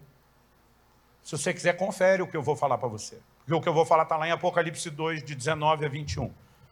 Numa das sete cartas às igrejas da Ásia, falando especificamente com o anjo, mensageiro da igreja de Tiatira. O Senhor diz assim, a respeito de uma mulher que ele denomina como Jezabel, fazendo um paralelo com a do Antigo Testamento. O Senhor diz assim: dei-lhe tempo para que ela se arrependesse. Mas ela não quer se arrepender da sua prostituição. Deixa eu fazer uma pausa e um comentário. Ah, pode pular já para o 20. Tenho, porém, contra você o fato de que você tolera que essa mulher Jezabel se declara profetiza, não somente ensina, mas seduz os meus servos a praticar prostituição, comer coisas sacrificadas aos ídolos. Agora o verso 21. Dei-lhe tempo para que se arrependesse, porém ela não quer se arrepender da sua imoralidade. Dei-lhe tempo é longanimidade, é paciência. A palavra de Deus diz que a misericórdia triunfa do juízo. Deus nunca começa julgando, ele sempre começa oferecendo misericórdia, chamando ao arrependimento. Agora, as pessoas confundem longanimidade com impunidade, são duas coisas completamente distintas. Dei-lhe tempo em vez do cara entender que é uma oportunidade para se arrepender, entre a operação na cabeça daquele crente, aquela miserável daquela potestade deu nada não. E a pessoa começa a acreditar em impunidade. Depois disso, o que é que o Senhor vai dizer? Verso seguinte.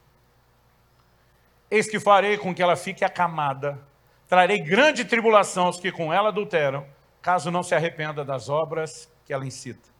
Verso 23 fica ainda mais tenso. Matarei os seus filhos, e todas as igrejas saberão que eu sou aquele que sonda mentes e corações, e retribuirei a cada um de vocês segundo as suas obras. Falei para aquele cara, como é que você está me dizendo que não tem juízo? Falei, se isso não é juízo, é o que? É uma carícia? Olhei para ele e perguntei, o imoral de 1 Coríntios 5, que Paulo disse, seja entregue a Satanás para a destruição da carne, também não é juízo, para você é outra carícia. Ele continua quieto.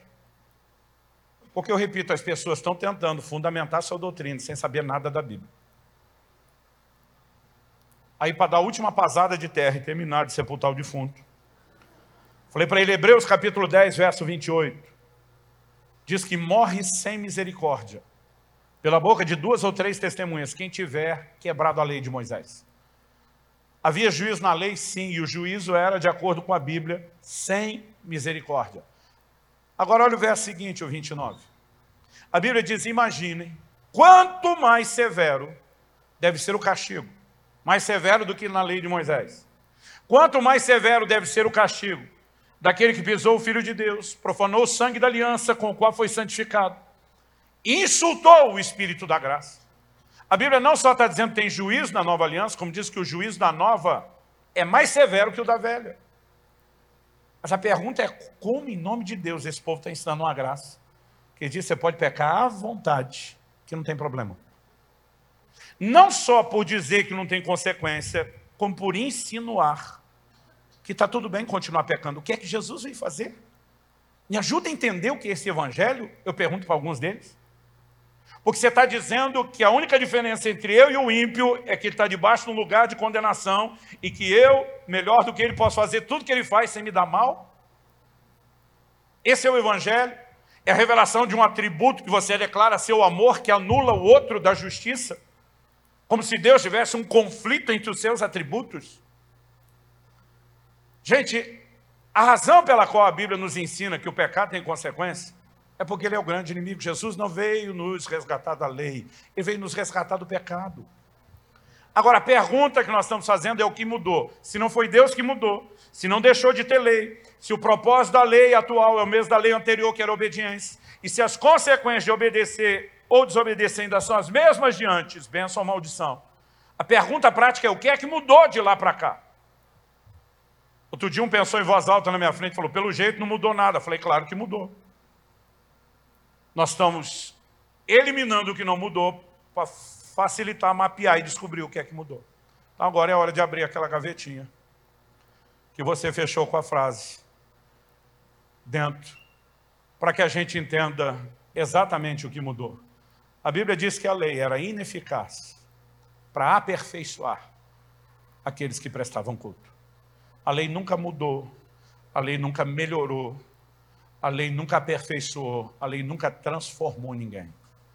A graça é diferente da lei, como diz o título da conferência, do livro e do curso, é transformadora.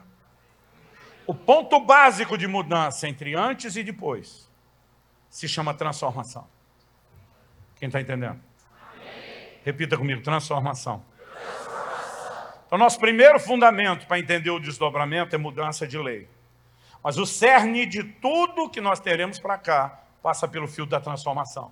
Dito isso, vamos voltar no texto de João 8, que é o que vai nos ajudar a lembrar as coisas depois. Quando Jesus olha para aquela mulher e diz, eu não te condeno, ele está dizendo, a lei anterior mudou, e eu não vou aplicá-la sobre você. Mas Jesus está dizendo, como uma nova lei chegou, eu vou te dar um outro mandamento. E agora ele não está dizendo, fica à vontade. Peca à vontade. Ele diz para essa mulher depois dizer, eu não te condeno, vá e não peques mais. O que é que a graça veio nos proporcionar, gente? Romanos 6,14 diz assim, o pecado não mais terá domínio sobre vós, porque não estáis debaixo da lei, e sim debaixo da graça. O cerne da obra da graça é destruir o domínio, o controle do pecado. Nós precisamos parar de achar que graça é Deus oferecendo só perdão. É mais do que isso. E eu não estou falando contra o perdão, mas perdão já tinha na lei, gente. É por isso que tinha o sacrifício de animais. Agora, o livro de Hebreus diz que nós temos uma nova, superior aliança, baseada em melhores promessas, tem a Jesus como fiador, e melhorou isso tudo para fazer a mesma coisa que já fazia antes. Nós precisamos entender que tem algo maior, mais glorioso acontecendo lá de cá. Isso é mais do que perdão, porque perdão já tinha. A pergunta a ser feita é por que, que aqueles precisavam de perdão? A Bíblia diz que todo ano, com o sacrifício de animais, se fazia recordação de pecados. Porque o homem ia continuar pecando de novo, e de novo, e de novo, nas mesmas coisas pelas quais ele foi perdoado, porque não havia transformação. O cerne da obra da graça é dizer, Deus não vai oferecer só a remoção da condenação para pecados já cometidos, ele vai te empoderar para parar de pecar. Outro dia um veio zombar de mim e falou, ah, o senhor é desses que crê na impecabilidade. Falei, não. Impecabilidade para começo de conversa é uma doutrina muito mal elaborada, só para dizer que o que a gente chama de pecado, na verdade, não é pecado. Ou seja, eles criaram isso para continuar pecando sem ser. Eu falei, não é isso que eu estou pregando. Segundo, impecabilidade, se existisse, era automático. Não tinha que ser mandado. Por que, é que Jesus deu uma ordem? Eu falei, eu não estou falando de impecabilidade. Estou falando de libertação do domínio do pecado. Agora, nós precisamos entender que Jesus está dando uma ordem a essa mulher. E aí o que eu e você precisamos entender é o seguinte. Quando a gente ouve uma frase como essa, vai e não peques mais, lá dentro de nós, acende uma luzinha. Existe uma reação no nosso sentimento, no nosso pensamento, que diz, impossível. Quando eu era adolescente, e eu lia Mateus 5,48 e via Jesus dizendo, sede vós perfeitos, como perfeito é o vosso Pai Celestial. Sabe o que, que eu pensava? Eu dizia, estava empolgadinho nesse dia, né, Jesus? Exagerou. Porque ser perfeito para mim já era impossível. Ser perfeito como pai. A minha vontade era quase dizer, está doido, Jesus? Não, doido é quem acha que ele não estava pensando ou raciocinando direito. Porque se alguma coisa do que Jesus falou, gente, não é verdadeiro, por que é que o resto seria? É tudo ou nada. Mas de alguma forma a gente cria algumas adaptações para o Evangelho. Por exemplo, em 1 Coríntios 10, 12, o apóstolo Paulo diz, aquele que está em pé, cuide para que não caia. A orientação é não cair. Mas na minha e na sua cabeça a gente já muda e adapta o versículo. Não é para cair todo dia. Não é para viver caindo. Mas a gente vai continuar pensando que a queda é inevitável. Quando a Bíblia está dizendo que é para não cair. Por quê? Porque existe uma fortaleza de incredulidade na nossa mente, na nossa razão. Honestamente, vamos pensar como a gente deveria. Como é que você foi salvo? Efésios 2, 8 e 9 diz, pela graça sois salvos mediante a fé. Você não foi salvo por entendimento. Você não foi salvo porque compreendeu o Evangelho. A maioria não entendeu tudo até hoje. E eu me incluo na maioria. Mas nós fomos salvos por fé. A pergunta é, como é que veio a fé? Romanos 10, 17 diz que a fé vem por ouvir e ouvir a palavra ou a pregação de Cristo. A mensagem pregada, para alguns de nós, não sei explicar a diferença, uma resposta na primeira vez que ouvimos. Para outros de nós, depois de muita mensagem, muita pregação, e um efeito lento e paulatino, uma resposta. De repente a fé surge no coração. A pergunta é, nós entendemos aquilo que cremos? Não. Paulo chama o evangelho que ele pregava de a loucura da pregação, gente. 1 Coríntios 2,14 diz que o homem natural, a palavra traduzida natural é psíquico, entrega ao seu psique, não entende as coisas do Espírito e para eles são loucura. A Bíblia diz que os pensamentos de Deus são mais altos que os nossos. Ninguém pode dizer que entendeu, mas quando a fé foi despertada, um resultado sobrenatural aconteceu. E aí você fomos salvos. Quem está entendendo? Agora, a Bíblia não diz que eu e você somos apenas salvos e convertidos por fé. A premissa do Novo Testamento é o justo viverá da sua fé. Então a conversão é o início de uma jornada de fé, mas tudo que você experimenta em Deus é por meio da fé. A santificação é por fé. Agora, honestamente, nos seus meses ou anos de conversão, quanto ensino claro, detalhado e explícito sobre santificação você ouviu? A verdade é que a maioria de nós não tem sido exposto a um volume de exposição sobre santificação que gere fé suficiente para que a gente ande nessa revelação. Eu falei que só no ano passado foram 130 edições dessa conferência. Nós já estamos chegando perto de 140, mas eu falei nove vezes do assunto em outras conferências que não eram as minhas. Ou seja, falta pouco para eu chegar em 150 vezes falando a mesma coisa, esse tempo todo. Eu lembro de um dia que eu comentei que eu já tinha falado mais de 50 vezes o, o mesmo assunto. Um irmão me procura no final do culto com a cara de dó. De compaixão. Ele fala, que dó de você, pastor. Eu falei, por quê? Ele falou, ficar falando a mesma coisa o tempo todo. Eu falei, você acha que isso é algum castigo, alguma punição? Ele me olha com a cara de, e não é? Eu falei, antes de começar a falar isso tanto de vezes, eu gastei cinco anos estudando exaustivamente o assunto, escrevendo e preparando o livro. Quando eu terminei isso, eu comecei um processo de preparar todas as aulas e gravar o curso. Depois disso, eu comecei a falar isso tanto de vezes. Então, imagina que, na verdade, o volume de exposição a isso é maior do que você imagina. Eu falei, mas sabe o que acontece? Não importa quantas vezes eu falo do mesmo assunto, a minha informação não aumenta. Eu continuo sabendo a mesma coisa que eu sabia antes. Mas sabe o que, que aumenta? A convicção porque a fé vem por ouvir. Um dia desse falei para Deus, já sei porque o Senhor me mandou correr o Brasil e o mundo falando disso. Acho que não era por causa dos outros, era por causa de mim. Porque eu estou surtado na minha fé. Eu olhei para aquele cara e falei, dó de tu, que eu vi uma vez só e acho que é muito. Essa é a razão pela qual minha missão hoje é te convencer a ler o livro ou assistir o curso. Esse tipo de coisa não tem que ser ouvido apenas para que a gente entenda a doutrina, mas fé tem que ser despertada no coração para que a gente viva resultados sobrenaturais. Vamos lá, gente, o mesmo Jesus que disse, eu não te condeno, diz, vai e não peques mais. Se o que ele está falando não é possível, como é que nós vamos levá-lo a sério? Só três probabilidades lógicas para Jesus falar o que ele falou a essa mulher. Vai, não peques mais. Primeira, ele mentiu. Ele simplesmente olha para essa mulher e diz: Vou enganar ela. Vou trollar a pobrezinha. Ele deve ter acordado amanhã resmungando: hoje é dia de maldade. Quem é que eu posso trollar hoje? E pegou a pobre da mulher, que achou que estava sendo liberto do pecado, mas não estava. Algum de nós vai levar em consideração essa probabilidade hipotética em relação a Nosso Senhor? Gente, a Bíblia diz que Ele é luz e nele não há treva alguma. Ele é a encarnação da verdade. Não, pastor, não é que Jesus mentiu, tipo assim, vou enganar deliberado.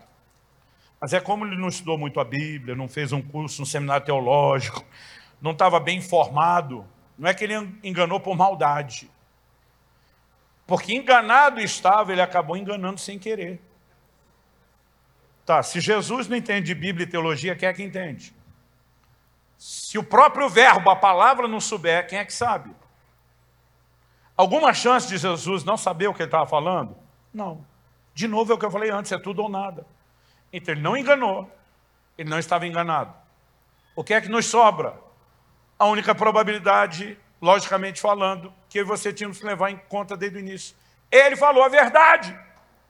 Ah, pastor, mas não é possível. Se o que ele falou é verdade, mas não é possível, então ele é injusto.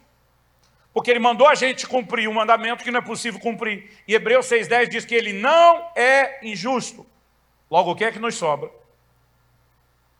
Por eliminatória, eu e você precisamos entender que por trás da ordem dada, vai não peques mais, forçosa e necessariamente, tem que haver uma capacitação sobrenatural possível de ser vivida para que o mandamento seja obedecido.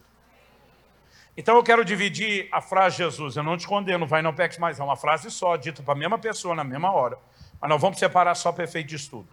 Porque infelizmente, principalmente o grupo dos pregadores pós-modernos da graça, eles estão mutilando a graça. Eles pregam a graça do eu não te condeno, mas fingem que Jesus nunca falou, vai não peques mais. Eu digo, se uma parte da frase dele é verdade, a ponto de você dizer que não tem condenação, como é que você finge que a outra não existe? As pessoas estão mutilando a graça o tempo todo. Um dia desse estava pregando sobre santidade, uma pessoa me procura e diz, o senhor nunca leu que onde abundou o pecado, superabundou a graça? Eu falei, eu li.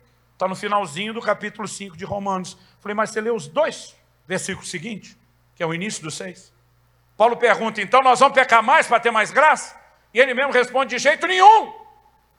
Eu falei, de onde você tirou que quando a Bíblia está dizendo que onde o pecado abundou, a graça superabundou, que é para continuar pecando? A Bíblia não ensina isso. Mas a Bíblia do cara tem o final de Romanos 5, mas não tem o começo de Romanos 6. Eles estão mutilando a graça.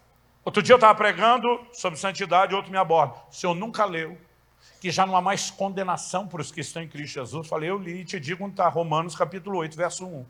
Falei, mas tu leu 2, o verso seguinte? que é a continuação. E que começa com a conjunção explicativa. Agora eu sei disso. Porque a lei do Espírito da vida em Cristo Jesus te libertou da lei do pecado e da morte. Aí os caras estão pregando Tito 2,11, a graça se manifestou o Salvador a todos os homens. E para aí. Final do verso tem uma vírgula, não é nenhum ponto. Aí o 12 continua. Ensinando-nos que a mesma graça que veio trazer salvação nos ensina. O que ela nos ensina? Ensinando-nos que renegadas a impiedade e as paixões mundanas. Vivamos no presente século de forma sóbria, justa, sensata, outra versão diz piedosa. Verso 13, aguardando a bem-aventurada manifestação de nosso Senhor e Salvador Jesus Cristo. A mesma graça que salva nos ensina a viver longe do pecado, quem está entendendo? Então, depois de entender o primeiro fundamento, que é a mudança de lei, o segundo é a remoção da condenação. Mas a gente não pode entregar o segundo sem anunciar qual é o terceiro. O terceiro é capacitação para obediência. E o segundo não anula, não concorre e nem diverge do terceiro, eles se complementam, são parte do mesmo trabalho divino. Remoção da condenação, gente, é mais do que perdão. A Bíblia não diz que Deus apenas nos perdoa. Mais do que isso, a Bíblia diz que Ele nos justificou. O que significa ser justificado? Ser justificado é ser feito justo. Qual a definição, definição bíblica de justo? É quem não peca. Mas a gente acha que ser justificado é uma coisa tipo assim, olha, da conversão para frente, Deus vai me olhar melhor. Se eu te dissesse que a justificação também é retroativa ao seu passado?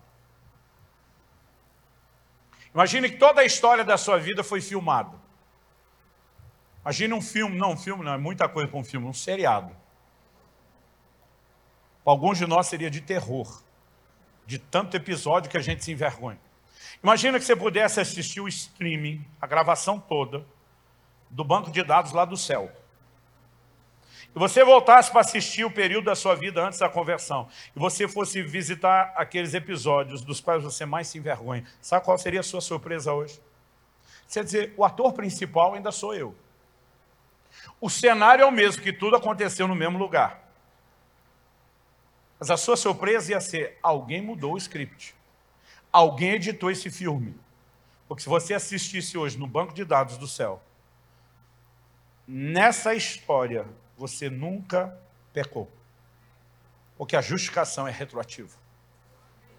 Gente, é mais do que perdão. Mas eu e você precisamos entender que ela não se limita à experiência da conversão. John Wesley falava de uma graça justificadora. E ele falava de uma graça santificadora. Ele não estava falando de várias graças, mas a Bíblia fala de uma multiforme graça de Deus. Ela, a mesma graça tem muitos aspectos, na maneira de trabalhar, na maneira de tratar conosco. Eu acredito que a razão principal das pessoas mutilarem a graça e apresentarem um aspecto sem outro,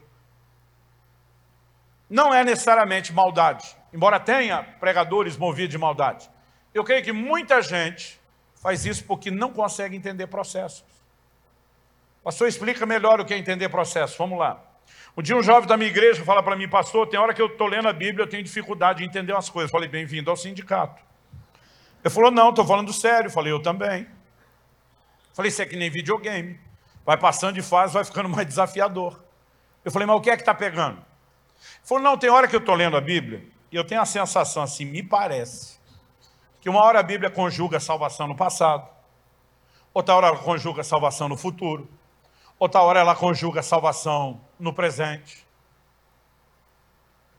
Eu falei, não, não é o que você está achando, não, que parece. Na verdade, isso é uma constatação. Ele falou, como é que é? E eu falei, você está certo, você fez uma constatação.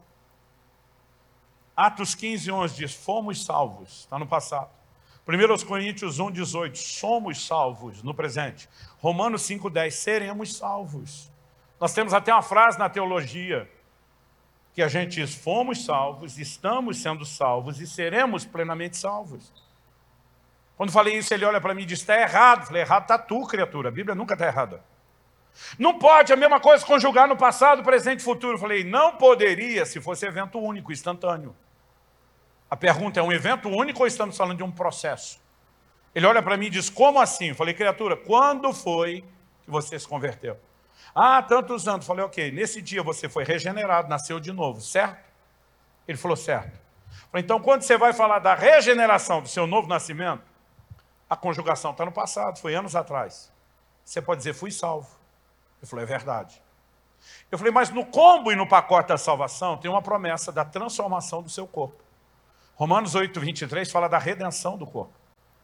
Filipenses 3, 20 21 diz, nossa pátria está nos céus, de onde aguardamos um Salvador, o qual há de transformar o corpo da humilhação para ser igual ao corpo da sua glória. Falei, seu corpo já foi redimido? Ele falou, ainda não. Falei, então essa parte da salvação que está no futuro. Não aconteceu. Então quando você for falar da glorificação do corpo, diferente do novo nascimento, você diga, serei salvo. Falei, mas a santificação, você já foi santificado? Já no dia da conversão. Falei, por inteiro? Porque segundo as Coríntios 7.1 fala de aperfeiçoar a santidade. Ah, não, inteiro não. Se ainda não está sendo santificado, ele falou assim, falou, então quando for se referir a esse aspecto da salvação, diga, estou sendo salvo. Eu falei, quando você diz, fui salvo, estou sendo e serei, não existe divergência nisso. Esses aspectos são complementares. Porque uma parte já aconteceu, a outra parte está acontecendo a outra vai acontecer. Filipenses 1,6. Aquele que começou a boa obra em nós, há de completá-la até o dia de Cristo. Tem coisa que já aconteceu, tem coisa que está acontecendo, tem coisa que vai acontecer. Em Mateus 7, 13 e 14, Jesus divide a vida cristã em três etapas distintas. Ele fala de uma porta e um caminho estreito que conduzem à vida eterna. O movimento de discipulado na Argentina na década de 70 usava essas expressões, porta, caminho, alvo. O que é a porta? A conversão. João 3,5, se alguém não nascer de novo, não pode entrar no reino de Deus. A entrada é a conversão. Tem uma porta. É por lá que se entra. Agora, depois se passa a porta, o que é que tem diante de você? Um caminho. E caminho da ideia e a dinâmica do quê? De movimento. O que é que se faz num caminho? Se anda. Aí você vai ver Paulo em Efésios 4 falando sobre a forma como deveis andar. Ele não está falando da ginga, do balanço do corpo, literal. Ele está falando de como a gente se conduz no caminho. Filipenses 3, 13 e 14. Esquecendo-me das coisas que para trás ficam. Você pode imaginar as coisas como se elas fossem o livro.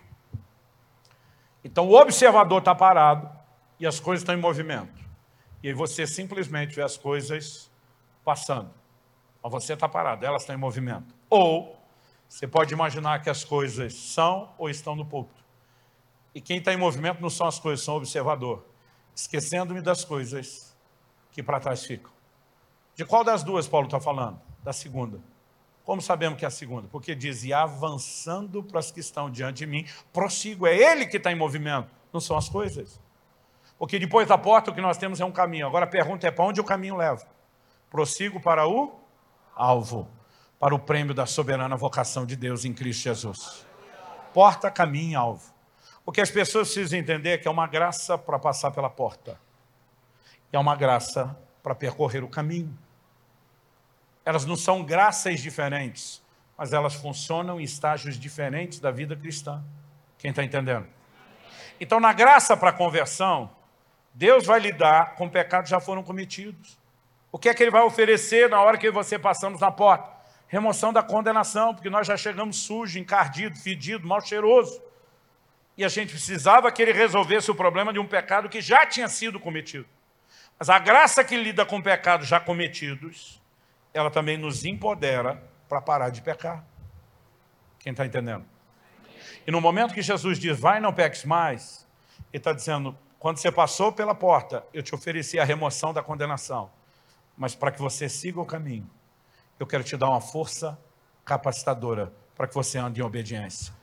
Ou seja, para que você pare de pecar. Quando a maioria dos crentes é questionado sobre o significado de graça, eles respondem meio que no piloto automático, favor e merecido. E não está errado, porque esse é um dos significados de graça. Mas não é o de uso mais recorrente no Novo Testamento. E nem o mais completo. Qual é o significado de graça no qual mais se bate na tecla no Novo Testamento. Força capacitadora. Você pode repetir isso comigo? Diga, força capacitadora. Outro dia alguém falou, pastor, é espiritual esse negócio de repetir? Eu falei, não, é didático. É só para você lembrar algumas das declarações mais importantes. Então, dito isso, contando com a sua compreensão, dá para falar só mais uma vez, força capacitadora. Força capacitadora. Segundo aos Coríntios 12, o apóstolo Paulo diz lá, a partir do verso 9, que ele ouve o próprio Senhor dizer para ele, minha graça te basta. O meu poder se aperfeiçoa na fraqueza. Quando você olha o contexto, Paulo está falando de um espinho na carne. Nós não vamos entrar na discussão do que é isso, para não entrar aqui em digressão, para não desviar. Mas independente do que fosse o assunto, quando o Senhor diz, minha graça te basta, o meu poder se aperfeiçoa na fraqueza, Jesus está dizendo, eu não vou tirar o espinho, eu vou te dar o poder de suportá-lo. Em outras palavras, está dizendo que situações que ele não mudar, ele nos dá a força para suportar. Qual o significado de graça aqui? Força capacitadora. Quando a Bíblia fala de dons, ela os relaciona o tempo todo com a graça. A própria palavra dom carrega a ideia de que é uma dádiva, não é algo nosso, vem de Deus. Com qual propósito Deus nos deu? A edificação de outros. Então, para que a gente funcione naquilo que não é uma habilidade natural, há uma força capacitadora. Quando a Bíblia relaciona graça com ministério, ela faz muito isso no Novo Testamento, qual é o conceito mesmo? Em 1 Coríntios 15, 10, Paulo diz, eu trabalhei mais do que todos os apóstolos. Mas ele termina dizendo, não eu, mas a graça de Deus comigo. Força capacitadora.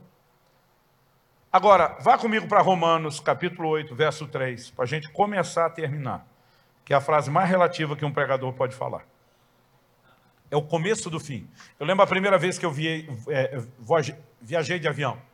E o piloto disse assim, entramos em procedimento de descida. Feche a mesinha à sua frente, ajuste o encosto da sua cadeira, aperte o cinto de segurança.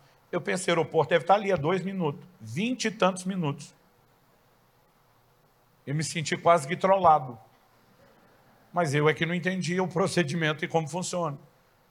Quando decola, ele vai na ascendente, depois ele entra no platô, voo de cruzeiros for longo, e depois entra no procedimento de descida. Dito isso, feche a mesinha à sua frente, aperte o cinto de segurança, ajuste o encosto da sua cadeira e me dê pelo menos 20 minutos. Vamos lá, Romanos capítulo 8, versos 3 e 4. Se você puder, me acompanhe. O texto diz, porque aquilo que a lei não podia fazer, por causa da fraqueza da carne, isso Deus fez, enviando seu próprio Filho em semelhança de carne pecaminosa, e no que diz respeito ao pecado. E assim Deus condenou o pecado na carne, a fim de que a exigência da lei se cumprisse em nós, que não vivemos segundo a carne, mas segundo o Espírito. Quando a gente fala de lei e graça, uma coisa que precisa ser entendida não é só que Deus não nos veio resgatar da lei, sim do pecado, mas é o quanto a lei contribuiu para esse processo.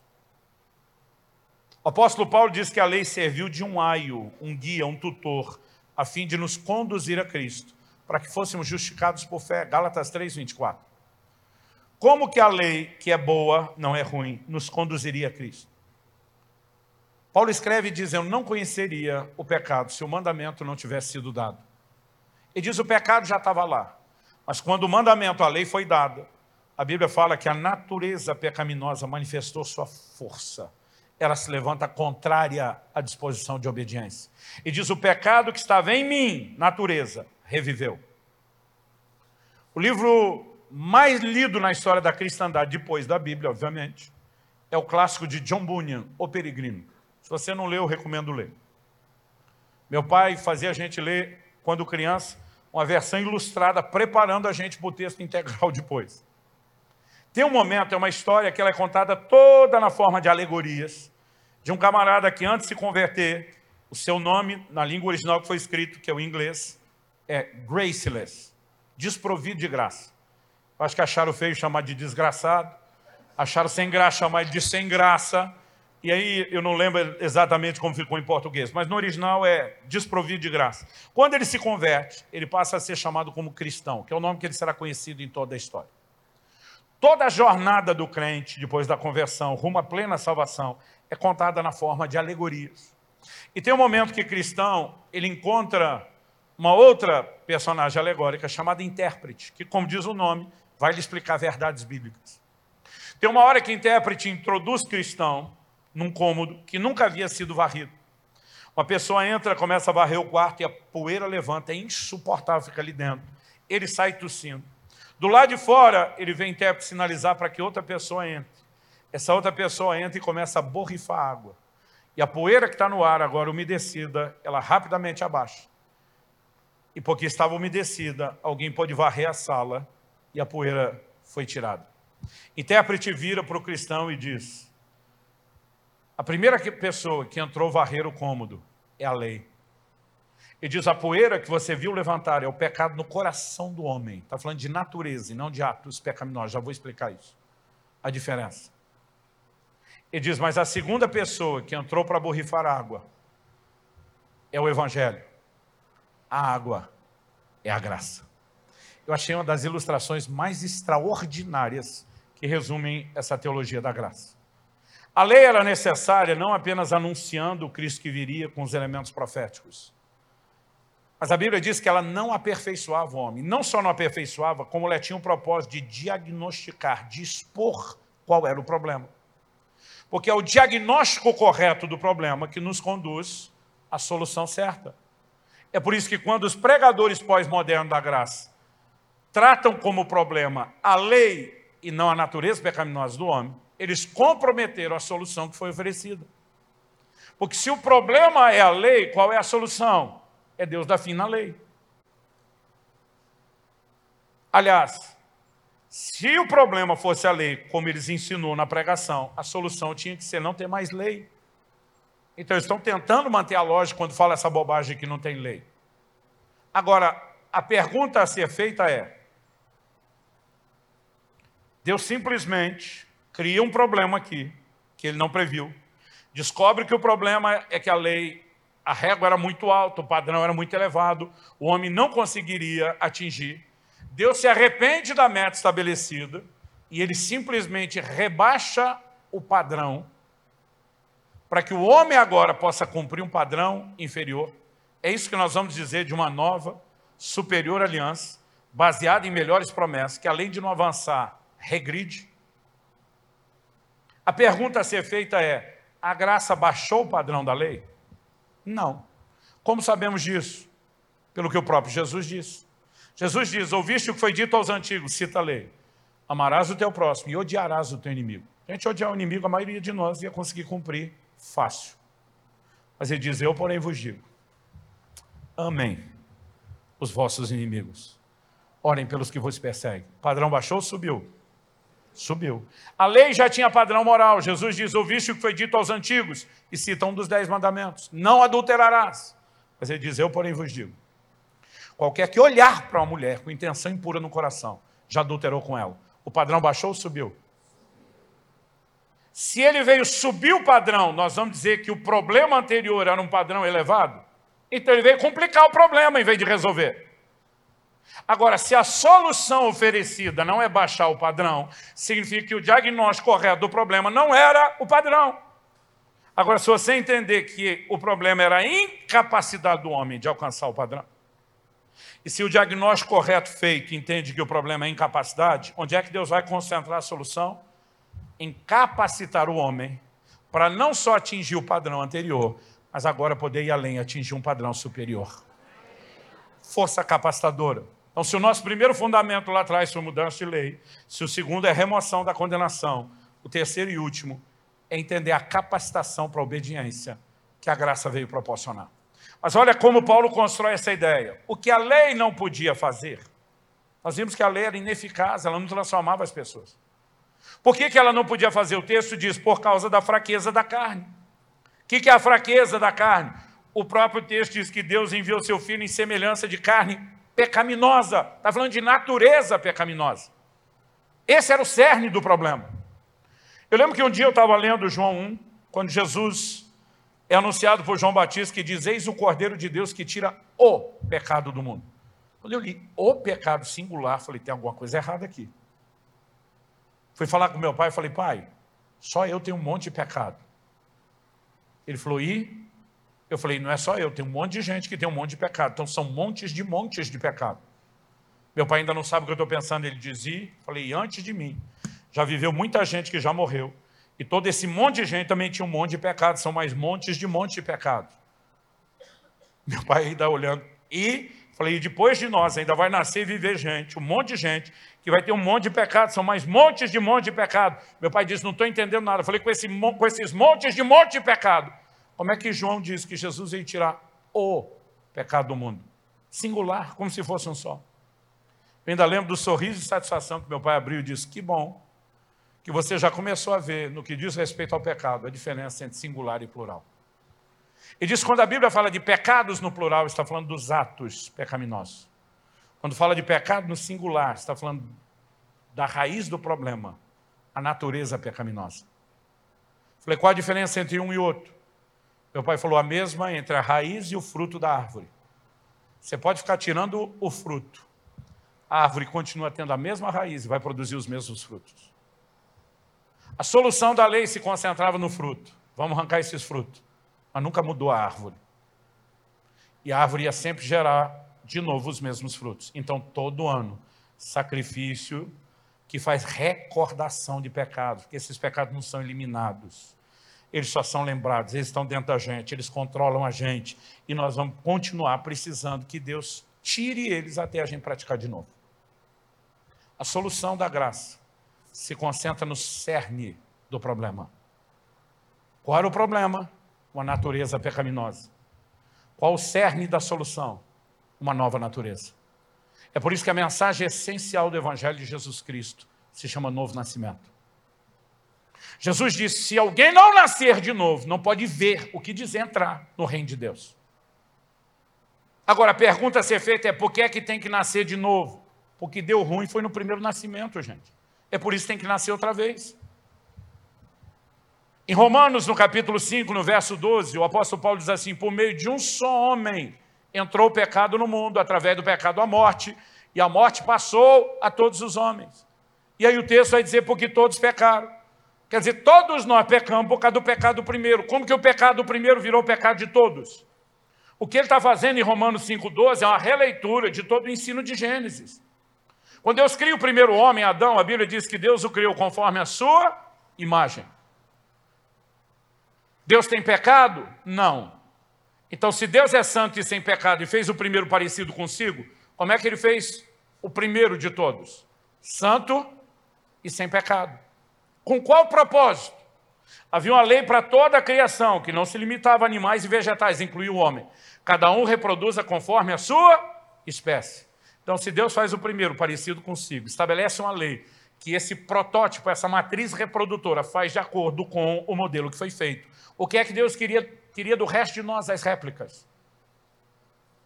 Que todos fôssemos santos e sem pecado. Gente, isso é propósito da criação. Efésios 1,4, ele nos elegeu nele antes da fundação do mundo, para que fôssemos santos e irrepreensíveis. Santidade não é assunto secundário na doutrina cristã, nem periférico. Ele é o cerne do propósito da criação. Quem está entendendo? Mas o primeiro homem, que foi criado santo sem pecado, como um protótipo, uma matriz reprodutora, como um cabeça de raça para fazer de acordo com aquilo que foi feito, pecou. E quando ele pecou, ele deformou o molde. E quando deformou o molde, ele continua debaixo de uma lei espiritual, cada um reproduza conforme a sua espécie. Mas ele agora passaria a reproduzir-se não de acordo com o que ele foi criado para ser, mas de acordo com aquilo que ele se tornou. Como que o pecado de um passou to para todos? Pela reprodução. Salmo 51, 6. Eu nasci em iniquidade, em pecado me concebeu minha mãe. Todo dia um falou para mim, Davi estava falando dele, não dos outros. Falei, pula para o Salmo 58, 3. Os ímpios se alienam desde a madre, desde que nascem, proferem mentira. O que nós podemos discutir é quando que o efeito da árvore do conhecimento do bem e do mal vai se manifestar. Porque a Bíblia fala de uma idade onde a criança ainda não sabe escolher o bem e rejeitar o mal. Mas que está contaminado até que faça efeito, está. Então o negócio deu ruim, foi no primeiro nascimento. Ou seja, eu e você já entramos no mundo com defeito de fábrica. A mensagem do Evangelho pode ser considerada, comparada hoje, a um recall que os fabricantes de automóveis fazem. Quando reconhece e admite.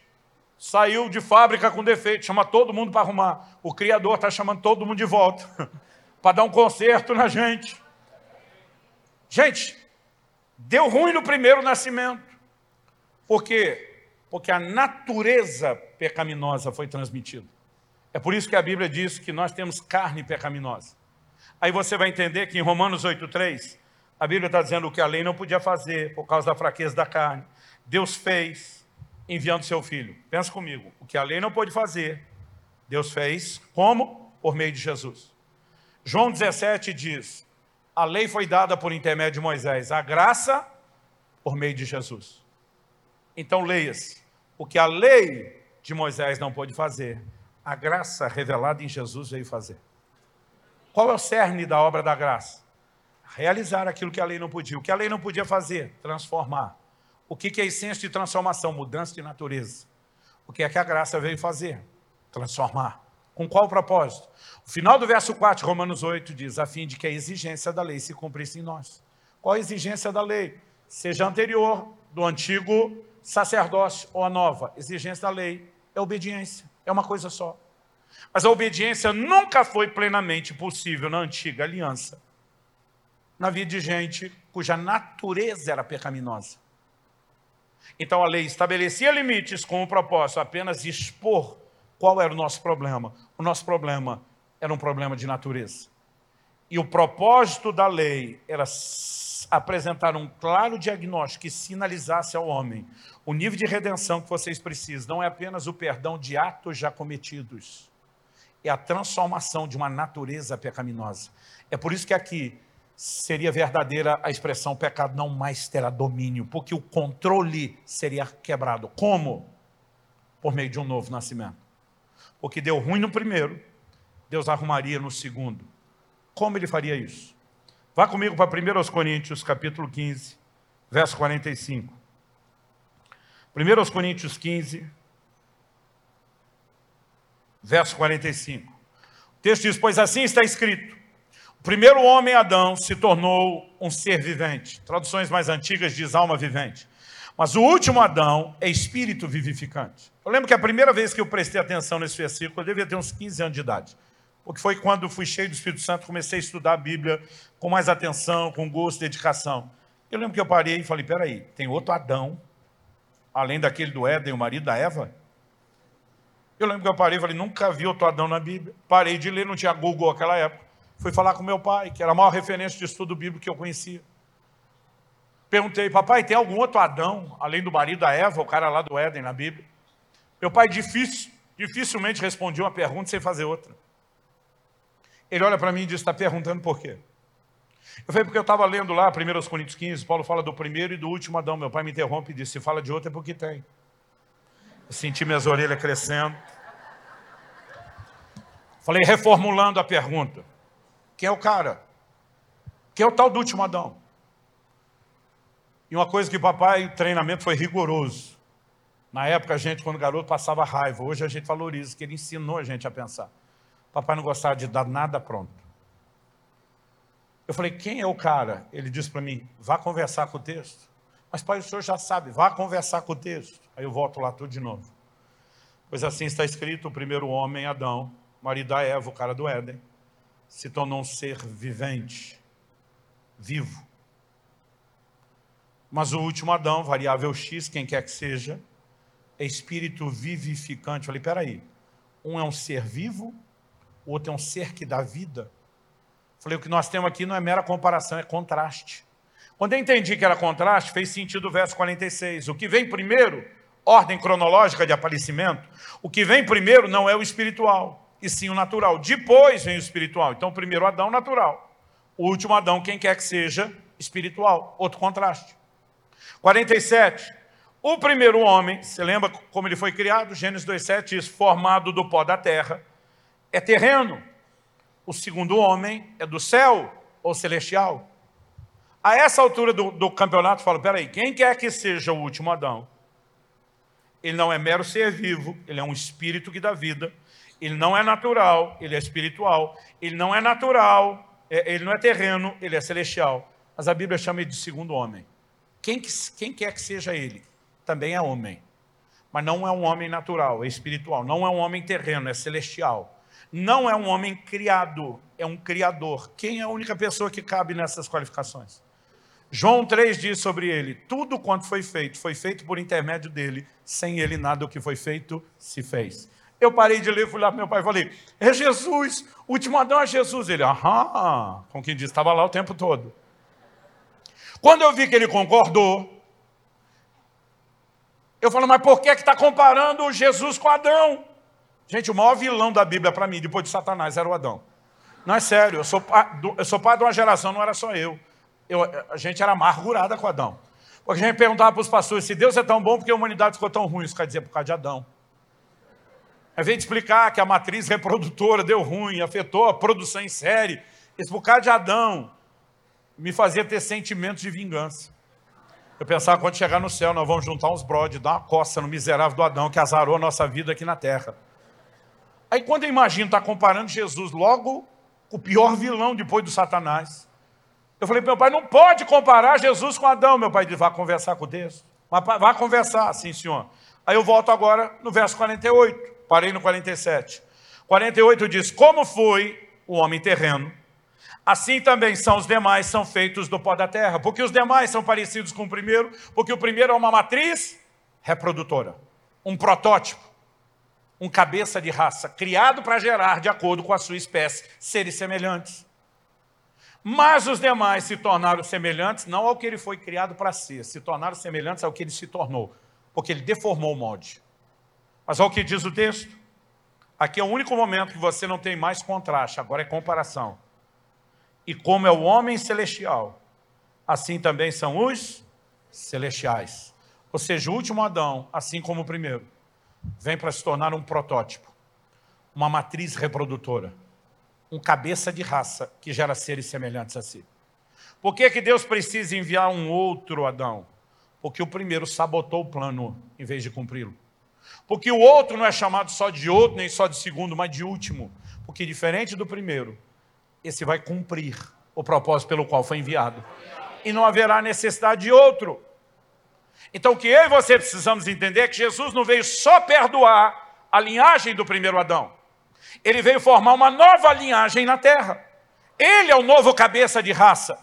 Olha o verso 49, gente, que arremata tudo. E assim como trouxemos a imagem do homem terreno, traremos também a imagem do homem celestial. Gente, o cerne do evangelho de Jesus é a transformação do homem na imagem de Cristo.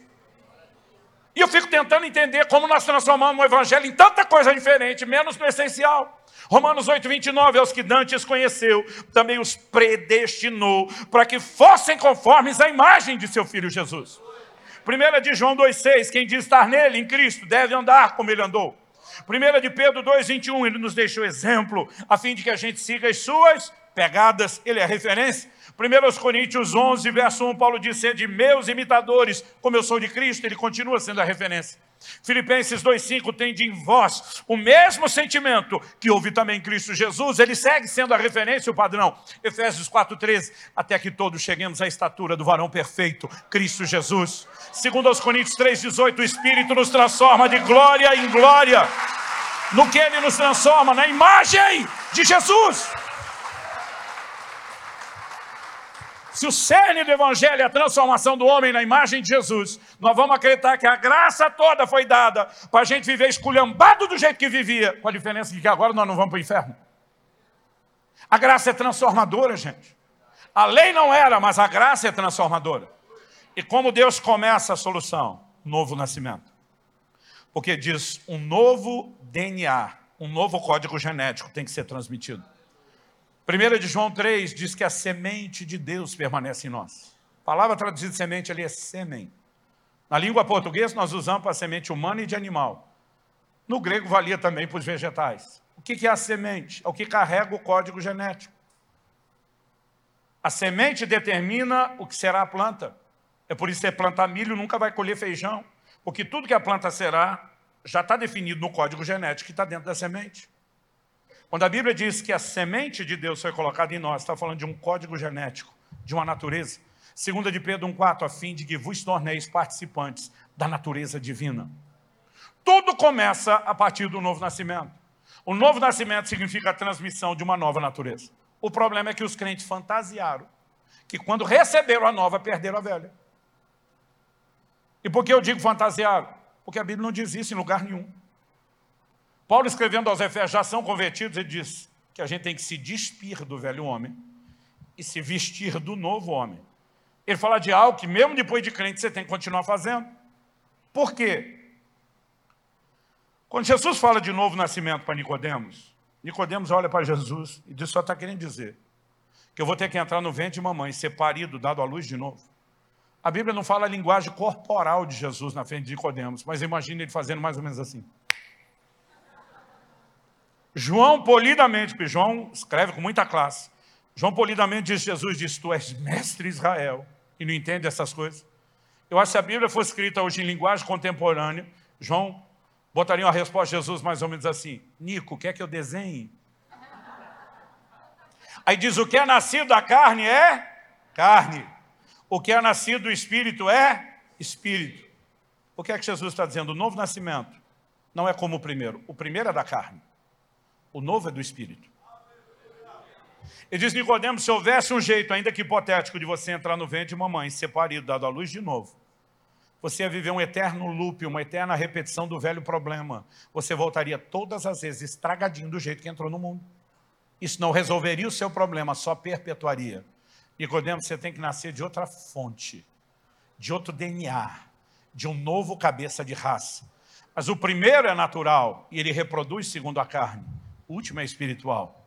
E ele reproduz segundo o Espírito. Então, aonde nós recebemos a nova natureza? O que é nascido do Espírito é Espírito. Então, o novo nascimento traz uma nova natureza no seu espírito. Mas o dia que você converteu, seu espírito desincorporou, desencarnou, saiu vagando por aí? Não. Esse espírito nascido de novo está vivendo onde? Dentro de um corpo. Eu chamo de gaiola, que carrega a velha natureza. Paulo, em Romanos 8, diz cativeiro da corrupção. A nova natureza está presa dentro de um cativeiro de corrupção. E o pau está quebrando entre as duas naturezas. É por isso que a Bíblia diz que a carne milita contra o Espírito, o Espírito contra a carne. Todo dia um falou para mim, é o Espírito Santo. Eu falei, fosse o Espírito Santo lutando contra a carne, era para a carne estar tá ganhando de goleada. Você vai me dizer que o Deus onipotente não consegue parar a carne. Em toda a linguagem de Paulo, em Gálatas e Romanos, é evidente quando ele fala carne e espírito, ele está falando velha e nova natureza. O pau está quebrando entre as duas. Agora, a pergunta a ser feita é, como viver de tal forma que a nova natureza prevaleça sobre a velha? Uma vez que eu falei, olha, você recebeu uma nova, mas não perdeu a velha natureza, um falou, está amarrado. Eu falei, pode amarrar o que você quiser. Não muda o que eu estou falando. Aí um falou para mim, misericórdia, pastor, que adianta eu ter uma nova natureza e não perder a velha? Eu falei, não fala essa bobagem. Quando você só tinha a velha, ela te dominava. A partir do momento que você recebeu a nova, pela nova, você pode subjugar a velha.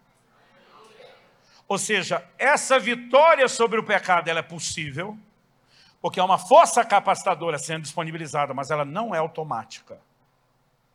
Então é aqui que nós precisamos entender com praticidade a operação da graça. Um dia, quando eu estava falando que a graça é força capacitadora para parar de pecar, e a Bíblia mostra isso. 1 Coríntios 10, 12, eu citei antes, Paulo diz, aquele que está em pé, cuide para que não caia. Verso seguinte, o 13, ele diz, não vos sobreveio tentação que não fosse humana. Depois de afirmar isso, ele diz, mas Deus é fiel e não permitirá que vocês sejam tentados além do que podem suportar. Pelo contrário, juntamente com a tentação vos proverá livramento, de sorte que a possais suportar. Vamos considerar o que ele está dizendo aqui. Primeiro, não sobreveio nenhuma tentação que não fosse humana. Toda tentação é humana. Ela não é sobre-humana. O crente tem a mania de acreditar que a tentação é sobrenatural, não natural. Aliás, eu brinco que crente não confessa pecado, ele justifica. Pastor, aconteceu uma coisa maligna, demoníaca, satânica, infernal, diabólica. Sempre a culpa é do satanás. E a gente age como quem crê que tentação é sobrenatural, mas não é. E eu brinco que o crente, na hora de pecar, ele não lembra nem da Bíblia, mas depois que pecou, ele vira teólogo. Onde eu estava falando, a Bíblia está dizendo que a tentação é humana, não é sobre-humana, não é sobrenatural. Aí o cara fala para mim, mas a Bíblia chama Satanás de tentador e ele é sobrenatural. Falei, mas a Bíblia diz que a tentação. Mas chama o tent... Satanás de tentador. Falei, criatura, pensa. A Bíblia não se contradiz. Você está tentando usar uma declaração em detrimento de outras. Tiago 1,14 diz, cada um de vós é tentado quando atraído e enganado pelo próprio desejo. Falei, o que te trola é o seu desejo, não é o Satanás. Mas Satanás é tentador. Falei, é, mas vamos entender como que ele é. Eu falei, o tentador é sobrenatural. A tentação é natural. O tentador sobrenatural está do lado de fora. A tentação natural está do lado de dentro. O tentador sobrenatural do lado de fora não pode enfiar a tentação dentro de você, te empurrando goela abaixo, algo que você não tem. O máximo que ele pode, ainda que um ente sobrenatural do lado de fora, o máximo que ele consegue é estimular os desejos que você tem do lado de dentro. Ou seja, a missão do tentador é botar um menu debaixo do seu nariz. Para despertar a sua vontade de comer, ele não bota em você a vontade de comer. E, gente, isso é libertador. Por quê? Se eu acredito que tentação é sobrenatural e que vencê-la é natural, quem é que ganha essa guerra? Consciente ou inconscientemente, nós já demos um perdido antes de começar. E muito crente está preso nisso. Porque quando a Bíblia diz o que está em pé, cuide para que não caia, o crente já pensa, impossível. A tentação é maior do que eu, é mais forte do que eu. Não. O que é sobrenatural nessa história não é a tentação. Gente, sobrenatural é o livramento. O texto diz, Deus proverá livramento. É aqui que eu e você temos o elemento sobrenatural. E não é a tentação, é o livramento. Agora, eu sempre digo que o entendimento errado gera uma fé errada, e a fé errada leva a gente para o lugar ou resultado errado. Se eu e você acreditamos que tentação é sobrenatural e vencer é natural, nós não vamos ganhar essa briga nunca. Agora, se eu e você entendemos, peraí, tentação é natural e sobrenatural é o recurso para vencê-la, aqui a história muda de figura. Quando você de fato entende isso, a pergunta é como é que eu não vou ganhar essa guerra? Agora, o que é o livramento? Força capacitadora. Qual o nome disso? Graça. A Bíblia me responsabiliza a não cair. Quem está em pé, cuide para que não caia. Mas o Deus que me responsabilizou diz, mas eu vou te dar recursos para você poder cumprir sua responsabilidade. E nós precisamos entender esse elemento de interação na obra da graça. Judas, capítulo único, verso 24, ora, aquele que é poderoso para vos guardar de tropeçar. O mesmo Deus que diz aí, não caia, não tropece, ele diz, da minha parte, eu também vou te oferecer recursos para que você não lute sozinho. Então a gente tem que entender isso. Um dia eu estou pregando sobre a força capacitadora para não pecar.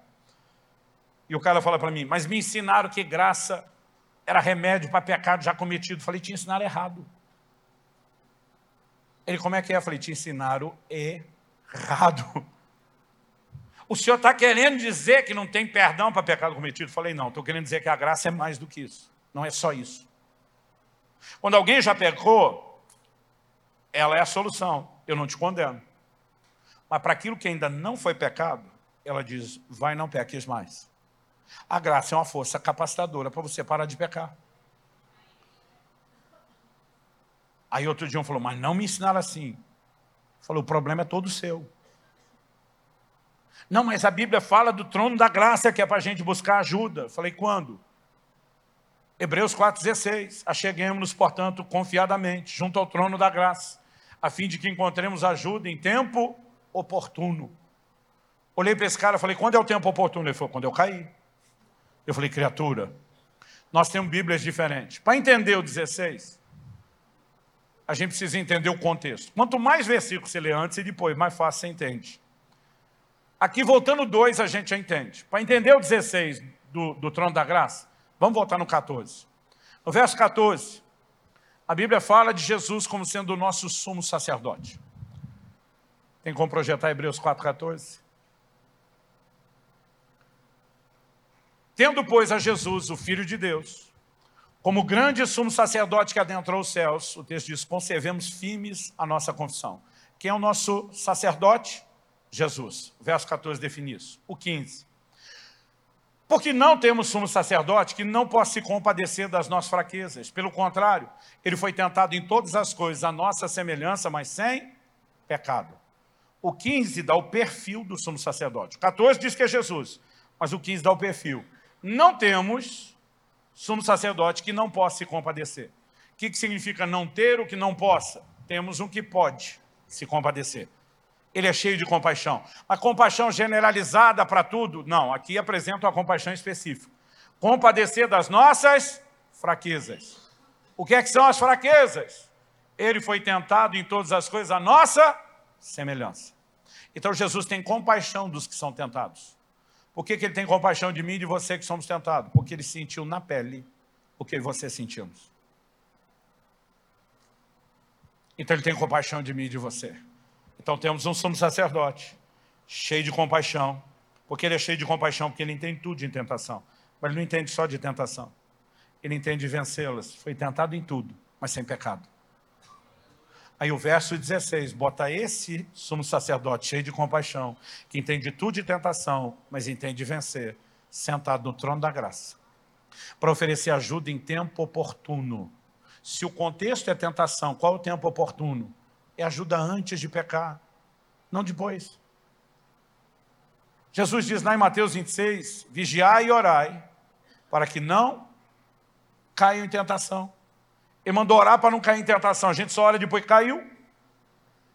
Aqui é verdadeiro ditado, é melhor prevenir do que remediar. Eu estou dizendo, gente, a graça é uma força capacitadora para que a gente não peque, para que a gente vença a tentação. Aí o cara me aborda e diz, espera aí, pastor, se o que o senhor está falando for a verdade, e a graça é uma força capacitadora para que eu não peque, mas eu não estou conseguindo parar de pecar, então o senhor está dizendo que a graça não está agindo na minha vida. Eu falei, a sua lógica seria impecável se acreditássemos, o que eu não acredito, que a graça é um ato unilateral da parte de Deus. Então ela faz por você algo porque ela quer, ou você está lascado e não tem nada para fazer. Eu falei, mas a graça não age assim. A ação da graça na Bíblia o tempo todo é fundamentada em interação. Olhei para ele e falei, como é que você foi salvo? Ah, no ano tal. Eu falei, não, não, não, não, não quero ouvir a história toda. Eu falei, vamos para uma afirmação bíblica teológica. Pela graça foi salvo mediante a fé. Você foi salvo pela fé, certo? Ele falou, certo. Falei, Romanos 5,2 diz que pela fé nós temos acesso a essa graça. Onde que está a salvação? No depósito da graça. Como que você acessa? Pela fé. Quem é que tem que crer? Você. Ah, a fé não vem de mim, é de Deus, mas você tem que crer. Então você tem que interagir com Deus. Você já entra nesse negócio interagindo. Se pela sua fé você tem acesso à graça, não é só a graça que acessa você de forma unilateral. Eu falei em 2 de Pedro 3,18, no livro eu escrevi capítulos inteiros sobre isso. Eu gravei aulas né, inteiras no curso sobre isso, mas eu tenho que resumir aqui em dois minutos. 2 de Pedro 3,18. A Bíblia diz, crescei na graça e no conhecimento de nosso Senhor e Salvador Jesus.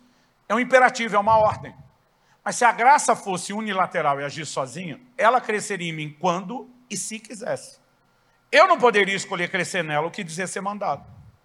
Em 2 Timóteo 2,1, Paulo diz ao seu discípulo, fortifica-te na graça que é em Cristo Jesus.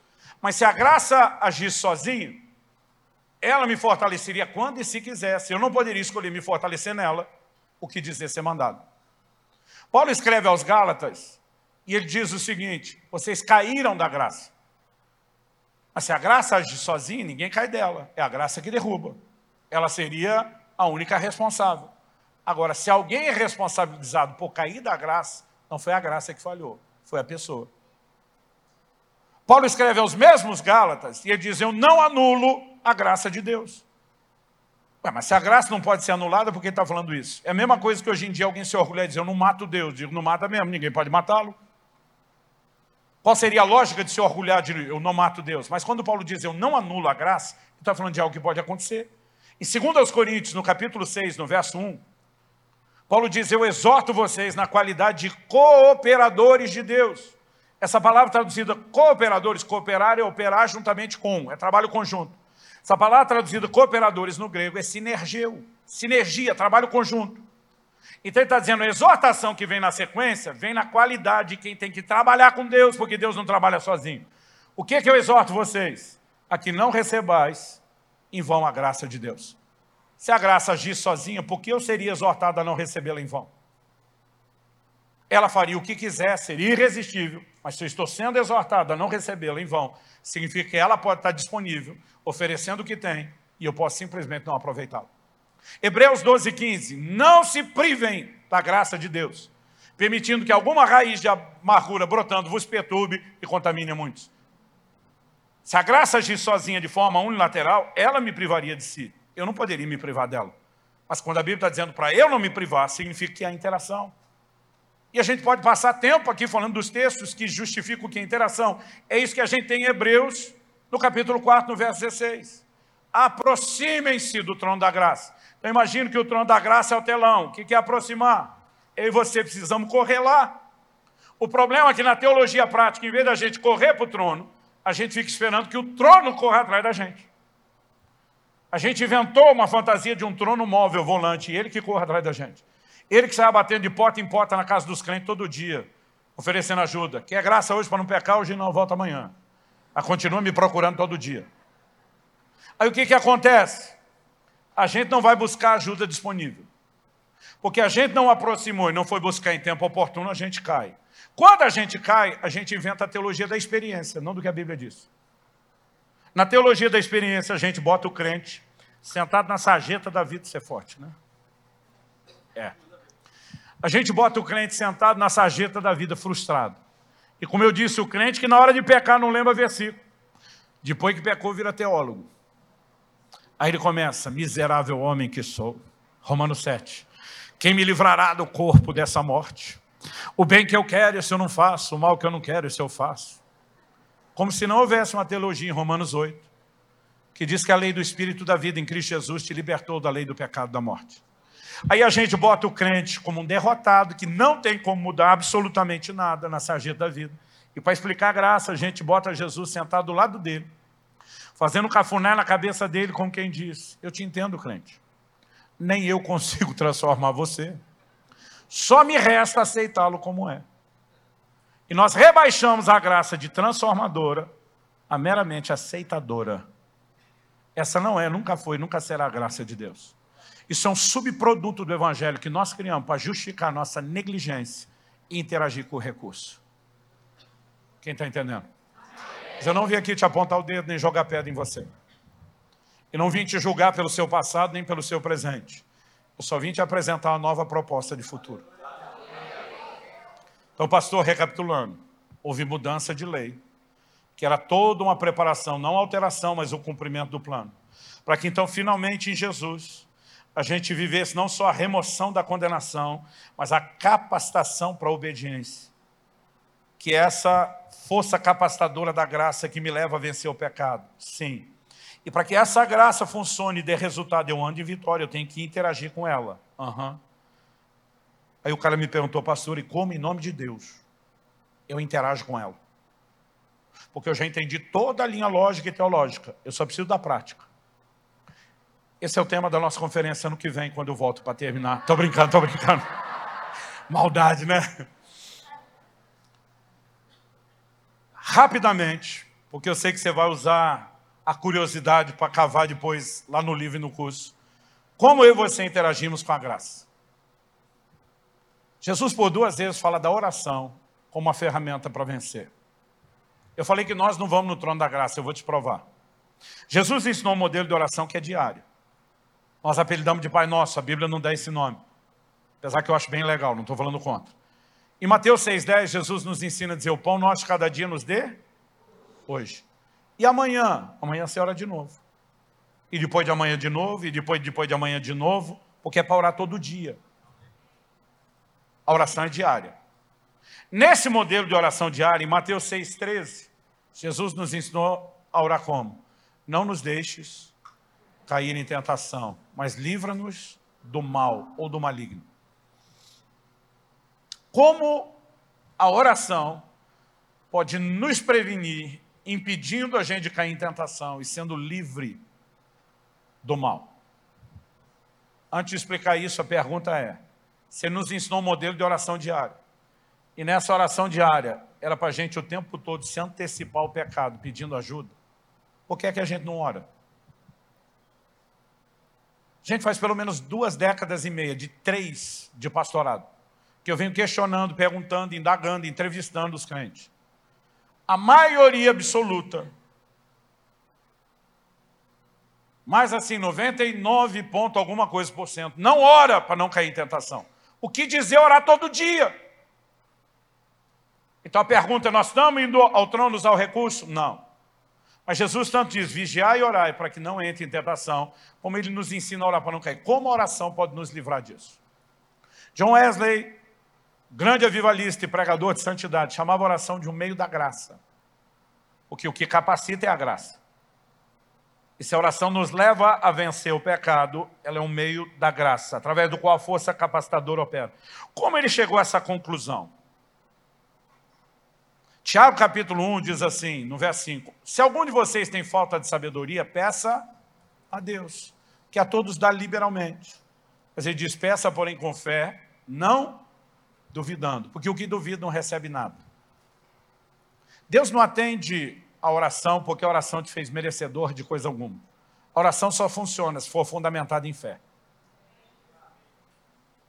A única coisa que nos dá acesso à graça é a fé. Romanos 5,2 por meio da fé, temos acesso à graça. Então, a oração, ela só é um meio da graça, porque ela é um meio de expressar fé, e a fé nos permite entrar na graça. Wesley encurtou o processo e fala de como começa e como termina, e chamava de um meio da graça. Mas ela não é em si uma obra de mérito. Não é porque você orou muito que Deus, o Todo-Poderoso Altíssimo, vai olhar do céu para você impressionar, dizendo, tu ora para caramba, hein, crente? Até eu estou impressionado com tu e vou ter que retribuir e livrar sua cara do pecado. Não é assim que funciona. Se for mérito, já não é graça. Então, o que eu e você precisamos entender é como a oração se torna um meio de fé para buscar os recursos de Deus, que nos capacita a turbinar a nova natureza, subjugar a velha, para andar em vitória. John Wesley não chamava só oração de meio da graça. ele chamava todas as disciplinas espirituais de meios da graça. E aliás, quando se avalia mais de dois mil anos de história da igreja, se existe um marco comum na biografia de santos, homens e mulheres de Deus, que escreveram história, que marcaram gerações, se existe algo que eles tinham em comum, era justamente as disciplinas espirituais. Eram homens e mulheres de tempo com Deus. Eram homens e mulheres de leitura, meditação e estudo na palavra. Eram homens e mulheres que oravam. Eram homens e mulheres que adoravam. Eram homens e mulheres que jejuavam. Dois mil anos e pouco de funcionamento do Evangelho, e sempre esteve lá. Mas agora vem um grupo dos pregadores pós-modernos da graça, dizendo, se você está preocupado em ler a Bíblia e orar é porque você é religioso. Eu digo, como é que é? Depois de dois mil anos desse negócio como funcionando, vocês têm uma suposta revelação que não funciona. Porque vocês vivem uma vida espiritual miserável e estão arrastando o povo para isso. É a mesma coisa que alguém tentar me convencer que o socialismo funciona. Eu falo, me mostra onde funcionou primeiro, depois a gente conversa. Em dois mil anos de história da igreja, as disciplinas espirituais sempre deram resultado. E agora vocês vêm me dizer que elas não são importantes? Mas de todas as disciplinas espirituais, a que menos tem sido praticada, a mais negligenciada, provavelmente porque a menos entendido, se chama jejum. E pensa na confusão que nós temos. Outro dia um falou para mim, eu não quero saber desse negócio de jejuar. Falei, por que não? Ele falou, jejum é mérito. Falei, quem foi que te falou? Eu falei, se você acredita nisso, então também não ore. Porque a Bíblia fala de jejum e oração junto. Como é que o jejum pode ser mérito e a oração é o meio da fé? Não, mas muita gente jejua acreditando que ele vai ficar merecedor de algo diante de Deus por causa disso. Eu falei, porque alguém fez a coisa certa do jeito errado, você não vai fazer a coisa certa do jeito certo? Qual é a lógica? Jesus disse para os seus discípulos, não jejuem como jejuos hipócritas. Ele disse, se tem gente fazendo a coisa certa do jeito errado, você não imita eles, mas vocês vão fazer a coisa certa do jeito certo. Que conversa é essa? Outro dia um falou para mim, jejum é coisa do Antigo Testamento. Falei, que Bíblia você lê? Quando perguntaram para Jesus, por que os seus discípulos não jejuam? Ele diz, enquanto o noivo está presente, não vai rolar. Em todas as parábolas de Jesus, em todos os evangelhos, toda alusão que ele faz ao noivo é sempre uma referência a si. Ele diz, enquanto o noivo está presente, não vai rolar, mas quando o noivo for tirado, eles vão jejuar. Jesus colocou o tempo de jejuar não para antes, mas para depois de iniciada a nova aliança. Como que vai dizer que não era para lá? Outro dia um me falou, me dê um bom motivo para jejuar. Eu falei, Jesus jejuou. O cara de pau me disse, ele estava debaixo da lei. Falei, na hora que interessa, ele é o cara que trouxe a revelação da graça e esculhambou a lei e nos libertou dela. Na hora que ele fala alguma coisa que você não quer, você bota ele ensinando só os judeus, que é o que hoje em dia estão falando. Não, Jesus vem ensinar o judeu. Ele falou, façam discípulos das nações, gentios. Ensine eles, os gentios que vão se converter e ser batizados em nome do Pai, do Filho e do Espírito, aguardar o que eu vos ordenei. Inclusive, Mateus 6,16. Ele diz, quando jejuardes? Ele nunca disse, se jejuardes. O jejum nunca foi uma opção. O problema é que nós não entendemos o poder dessa prática. As disciplinas espirituais não têm a ver com mérito. Romanos 8, 3 e 4 é parte do que de principal nós lemos aqui. O que a lei não podia fazer pela fraqueza da carne, Deus fez enviando seu Filho para que a exigência da lei se cumprisse em nós. Verso seguinte, o 5 diz, os que se inclinam para a carne cogitam, pensam das coisas da carne. Os que se inclinam para o Espírito cogitam, pensam das coisas do Espírito. A partir do momento que você ganhou uma nova natureza, mas não perdeu a velha, você tem que decidir para onde inclina. E para onde inclina é que determina qual delas te governa. Significa que o cerne da obra de santificação se chama mortificação da carne, com uma inclinação em espírito. Quando eu e você começamos a nos dedicar às disciplinas espirituais, como oração, uma consciência nova vai sendo formada dentro de mim e de você. Quando eu e você gastamos tempo lendo a Escritura, não tem a ver com merecimento, mas tem a ver com uma nova consciência da nova natureza. Quem está entendendo? Quando eu e você gastamos tempo adorando, a Bíblia diz, não vos embriagueis com vinho, no qual a dissolução não inclina para lá não. Ali solta a fera da velha natureza, mas enchei-vos do Espírito entoando salmos, hinos, cânticos espirituais. Enquanto eu e você entramos nesse ambiente de oração, e a Bíblia diz, Deus habita no meio dos louvores, sua presença nos enche. É inclinação, não tem nada a ver com mérito. Agora, de todas essas disciplinas, a única que veio de só te inclinar para a nova natureza é um ataque poderoso e direto contra a sua estrutura carnal, se chama jejum. É uma ferramenta de modificação da carne. Eu comecei a jejuar aos 15 anos de idade. Aos 18, eu já fazia jejuns regulares. Quando digo regulares, era pelo menos uma vez por mês, de três a sete dias na água. Eu fui crescendo ao longo da prática, à medida que os anos passavam. Mas foi só quando comecei a entrar em jejuns prolongados que eu comecei a perceber cada vez mais o impacto que eles têm sobre a estrutura da velha natureza. Seja a frequência ou a intensidade, isso vai ficando cada vez mais claro. E aí você percebe o quê? Que um chip muda na maneira como sua mente processa. A Bíblia diz, quem inclina para cá, pensa daqui. Quem inclina para cá, pensa de cá. Quem jejua com frequência e regularidade testemunha as mesmas coisas. As coisas materiais perdem absurda e inexplicavelmente o seu valor. O coração fica blindado contra ofensa. Gente, eu sou um camarada, eu, 2018, foi a primeira experiência que eu tive de Deus me chamar para um jejum de 40 dias na água. E eu nunca tinha experimentado antes, na intensidade que eu experimentei nesse, o que eu experimentei então, que me gerou uma crise. Qual foi a crise? Meu temperamento é colérico. Para quem não sabe o que é, explico. Barraqueiro por natureza. Na sério, quase toda manhã, quando eu acordo, eu mal abro o olho antes de espreguiçar, o Espírito Santo já está dizendo, o fruto do Espírito é amor, mansidão, domínio próprio. Às vezes eu viro a cara para ir dou de cara com a minha mulher, dizendo, seja mais doce, meu amor. Só que durante 40 dias, nada e ninguém me irritava. Ah, pastor, se eu vencia a tentação, não, não era tentado. Nada me irritava. Foi um negócio tão assustador que minha mulher parava na minha frente, quem conhece a Kelly sabe que é um doce de pessoa, mas ela tirava onda comigo. Ela parava na minha frente e dizia, quem é você? Quem está aí? O que, você fez com meu marido? Como que diz? Não reconheço. A dizer, meu amor, você está tão manso. Eu dizia, você não, não tem noção como está por dentro, é uma paz. Alguém falou, pastor, mas não era bom? Eu falei, bom é pouco, era maravilhoso. Então, por que a crise? A crise é que acabou com a minha desculpa. Porque a vida inteira eu dizia, é o temperamento. O temperamento não mudou enquanto eu jejuava.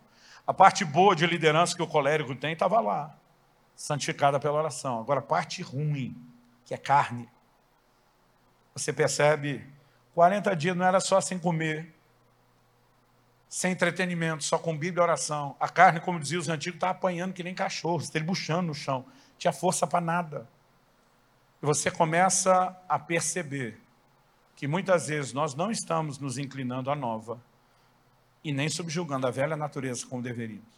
Mas depois a gente fica dizendo, não sei por que eu não paro de pecar. Porque não estamos interagindo como deveríamos. E as disciplinas espirituais são a chave a ser resgatada, não uma chave de mérito, mas uma chave de interação com Deus que nos dará força capacitadora para andarmos em vitória. Quem está entendendo? Vamos ficar em pé para parecer que está acabando.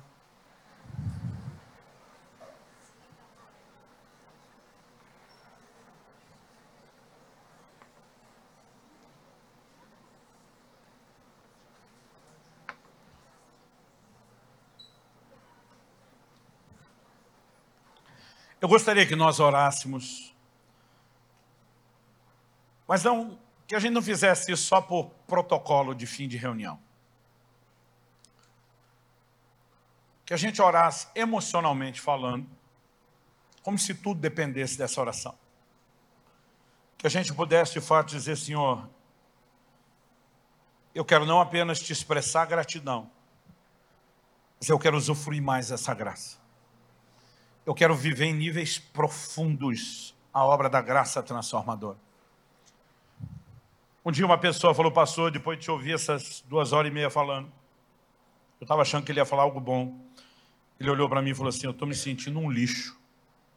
Fiquei surpreso, falei, como é que é? Ele falou, um lixo. Ele falou, o senhor não sabe o que é estar do meu lado. Falei, não, você não pode falar isso. Falei, aos 15 anos de idade, eu já sabia o que era estar do seu lado, ouvindo as coisas que você ouviu. A diferença é que eu, com 15 anos, como adolescente, era dramático de um jeito que você, como adulto, não é. Eu falei para ele, eu chorava, eu dizia para Deus, eu nem crente sou, eu sou uma fraude. Eu falei, você não pode dizer que eu não sei o que é estar do seu lado. Mas eu vou usar a sua frase de volta para você. Você não sabe o que é estar do meu lado. Ele falou ensinando. Eu falei, não. Vivendo. Então, grato a Deus por aquilo que você descobre ser possível com os recursos dele. Que está um desespero de enfiar isso dentro de todo mundo e convencer todo mundo. Falei, mas eu não cheguei no lugar que eu estou e ainda não estou onde deveria. Paulo diz, eu não julgo havê-lo alcançado. Mas eu sou grato a Deus porque eu estou bem distante de onde eu estava. E cada vez mais perto de onde deveria. Eu falei, mas lá aos 15 anos, alguém falou, Luciano, olha lá o topo da escada. Onde você tem que chegar? Você tem que ser semelhante a Jesus. Você entendeu onde a escada leva? Eu falei, entendi. Ele falou, agora tira o olho de lá. Eu falei, como é que é? Esse não é o alvo. Ele falou, você já sabe para onde vai. Agora você vai mirar o próximo degrau. Porque o próximo degrau está bem mais fácil do que o topo da escada. Talvez você vai olhar para aquilo nesse momento e você vai desanimar achando que é impossível. Então mira o próximo degrau. E quando com a ajuda e a graça de Deus você subir o primeiro nível da santificação, você vai olhar por detrás e como Paulo você vai despedir, esquecendo-me do degrau que para trás fica.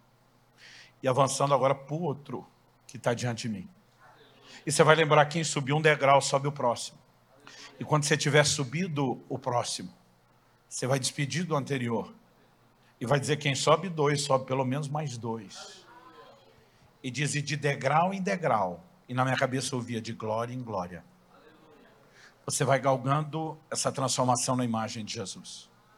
Hoje o que eu queria era voltar lá aos 15 anos e que me dissessem que eu podia subir a escada mais depressa do que eu subi. E essa é uma verdade que todo mundo tem que saber.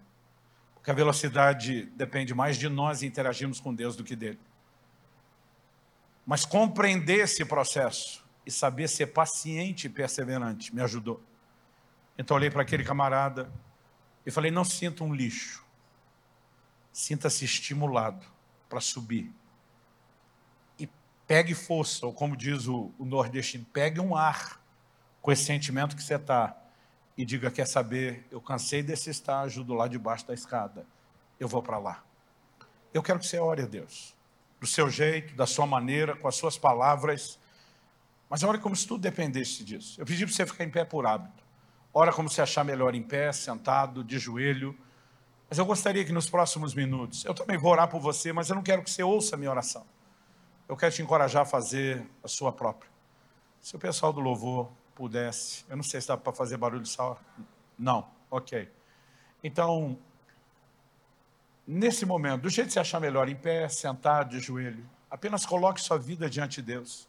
E peça ao Senhor que quando sair daqui, que aquilo tudo que ele começou não termine com o final dessa conferência. Pelo contrário, cresça, progrida dentro de você.